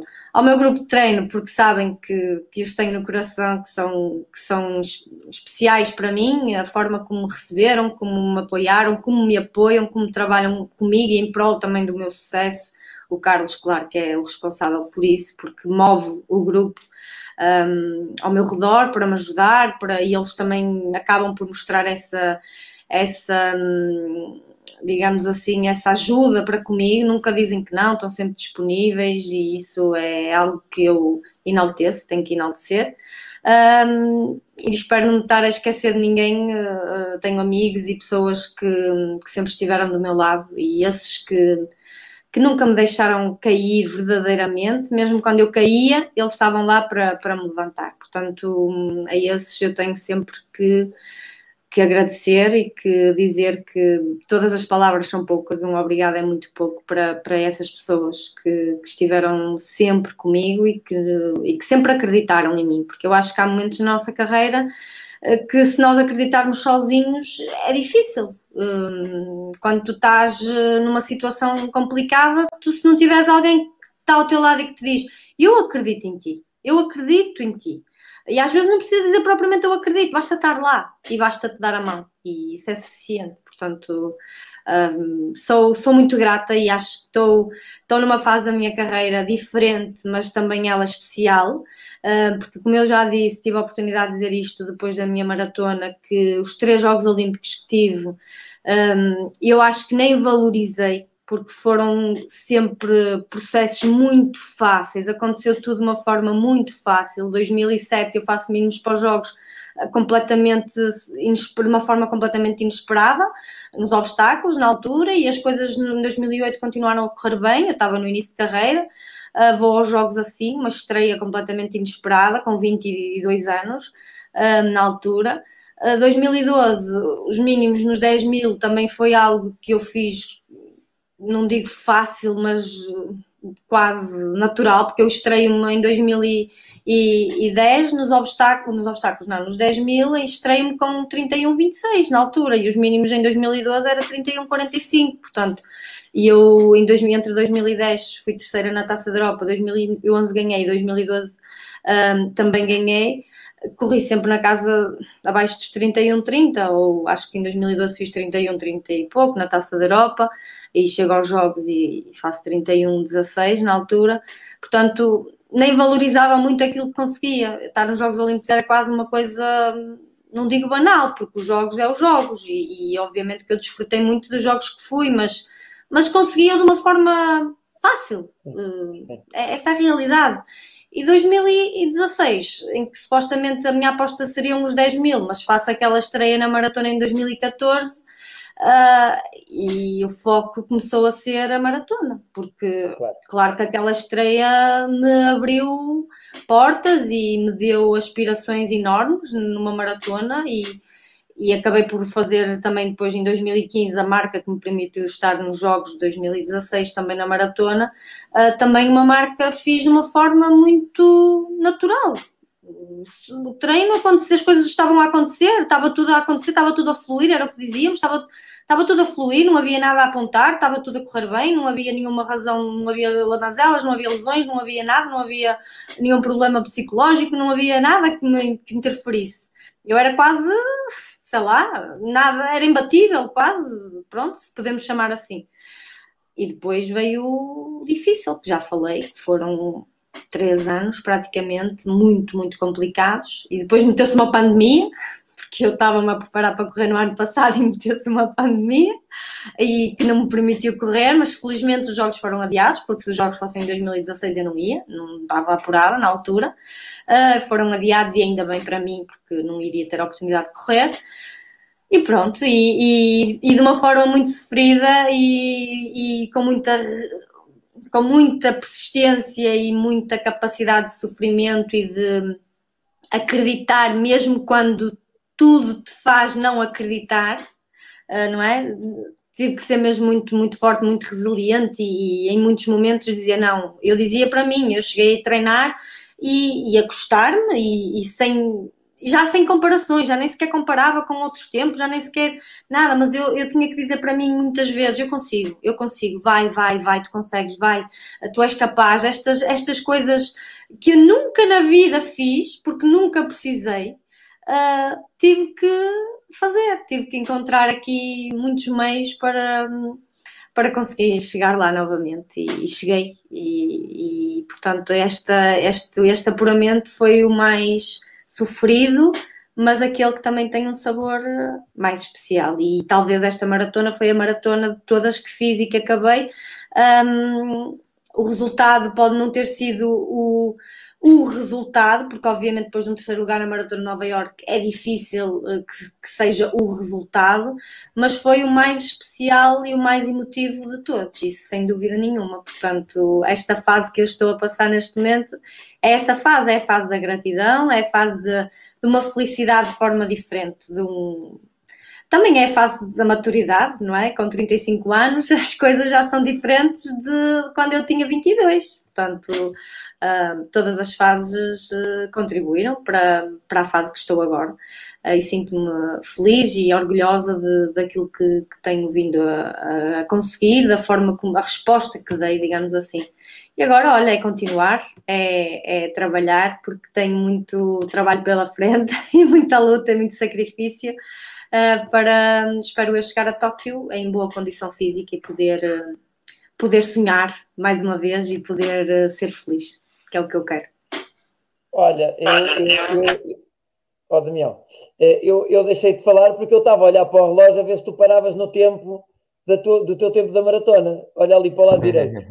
Eu estava a olhar e assim, bem, deixa ver se ela tem coincidência para bater ali no tempo. Pronto, olha, vê lá, vê lá se isto não é o tempo da maratona para Tóquio, pronto, não, não, não é fácil, não é fácil, mas olha, foi para aí 2 horas e 28, estás a ver? Foi 2 horas e 28. Olha, dizer-te que para mim foi um encanto, encanto, encanto ter-te aqui. É óbvio, é óbvio que estes últimos minutos oh, oh, Carlos, a gente devia ter posto com roda livre logo a partir do primeiro minuto. Olha, fala, fala e diz o para o lado direito, diz para o lado esquerdo, diz para a frente. Uh, uh, pronto, e ela dizia aquilo que vai na alma, foi aquilo que disse na parte final. Deixar-vos aqui também uma, uma, uma nota, é que na próxima quinta-feira nós já vamos ter, vamos ter, vamos estar lá no, nas 100 horas, do 100 horas da, da, a correr, em homenagem à Federação aos seus 100 anos, e por isso é importante que todos os atletas da Seleção Nacional, uh, uh, Virgínia, hoje não te vi aqui, a Virgínia Gomes, que também é nossa cliente aqui sempre no direto, hoje não apareceu cá, mandem recado à Virgínia porque no fim de semana próximo tem de passar pelo Estádio Nacional. Dizer que no dia, dia 3, no próximo fim de semana, dia 29, eh, no, no, no, dia 29 não, é no dia 27. No próximo quinta-feira, dia 27, eh, ainda não sabemos se fazemos o direto daqui, onde estamos, ou se direto do Estado Nacional, temos que ver como é que é a logística para fazer o direto, mas no dia 3, para aqueles meninos que também gostam de barreiras, vamos ter a entrevista com o Pedro Rodrigues. Ele está nos Estados Unidos, ficou lá por opção, trabalha nos Estados Unidos. Já combinámos então na próxima quinta-feira, dia 3, eh, ele vai estar aqui conosco e vamos ter a, a, a, conversa também do expert na matéria, o nosso melhor atleta do antigamente das barreiras, o Zé Carvalho. Por isso, Sara, muito obrigado. Obrigado por teres vindo aqui conosco partilhar aqui esta este teu. Olha, olha, do teu ó, Jesus, ó Luís, ó Luís. Peraí, peraí, que ainda não acabou, peraí, que ainda não desculpa, acabou. Desculpa lá, é que, é, é, que a minha atleta já devia estar a dormir esta hora. Bem, era isso bem, mesmo, bem. Era isso mesmo. É. Eu ia-lhe agradecer, ia-lhe agradecer por causa disso, que ela há bocado, quando estava com dores de cabeça, eu estava para mandar para a cama. Mas é. depois, é. epá, eu gostei tanto de ouvir falar que eu deixei de estar a falar. É. Eu até pensava que íamos ficar até amanhã, Carlos. Olha, é, Carlos. É, é que eu disse-lhe a ela que eu disse a ela que hoje às 10 horas tinha que estar a dormir. Acredito que sim, acredito que sim. Acredito que sim. É, estás-me a é, estragar o plano, estás-me a estragar o é, plano. tu e eu, tu e eu somos dois, somos dois bons malandros. Nós havíamos de arranjar uma esquina. uma esquina para nós dois. Olha, Carlos, um abraço, muito obrigado. Um abraço, muito Luís. obrigado. Sara, muito obrigado mais uma vez. Continua assim e boa sorte, não te esqueças. Também precisamos sempre de acreditar na sorte. Lá para casa, na próxima quinta-feira a mais, como vêem, 2 horas e 30, é, é um bom tempo, é um bom tempo para qualquer um de vocês fazer a maratona. Tem é que treinar. Por isso, vamos lá treinar, continuar a praticar atividade física e nos encontramos a todos entre quarta-feira, dia 26 e domingo, dia 30, no Estádio Nacional para comemorar os 100 anos da Federação Portuguesa de Atletismo.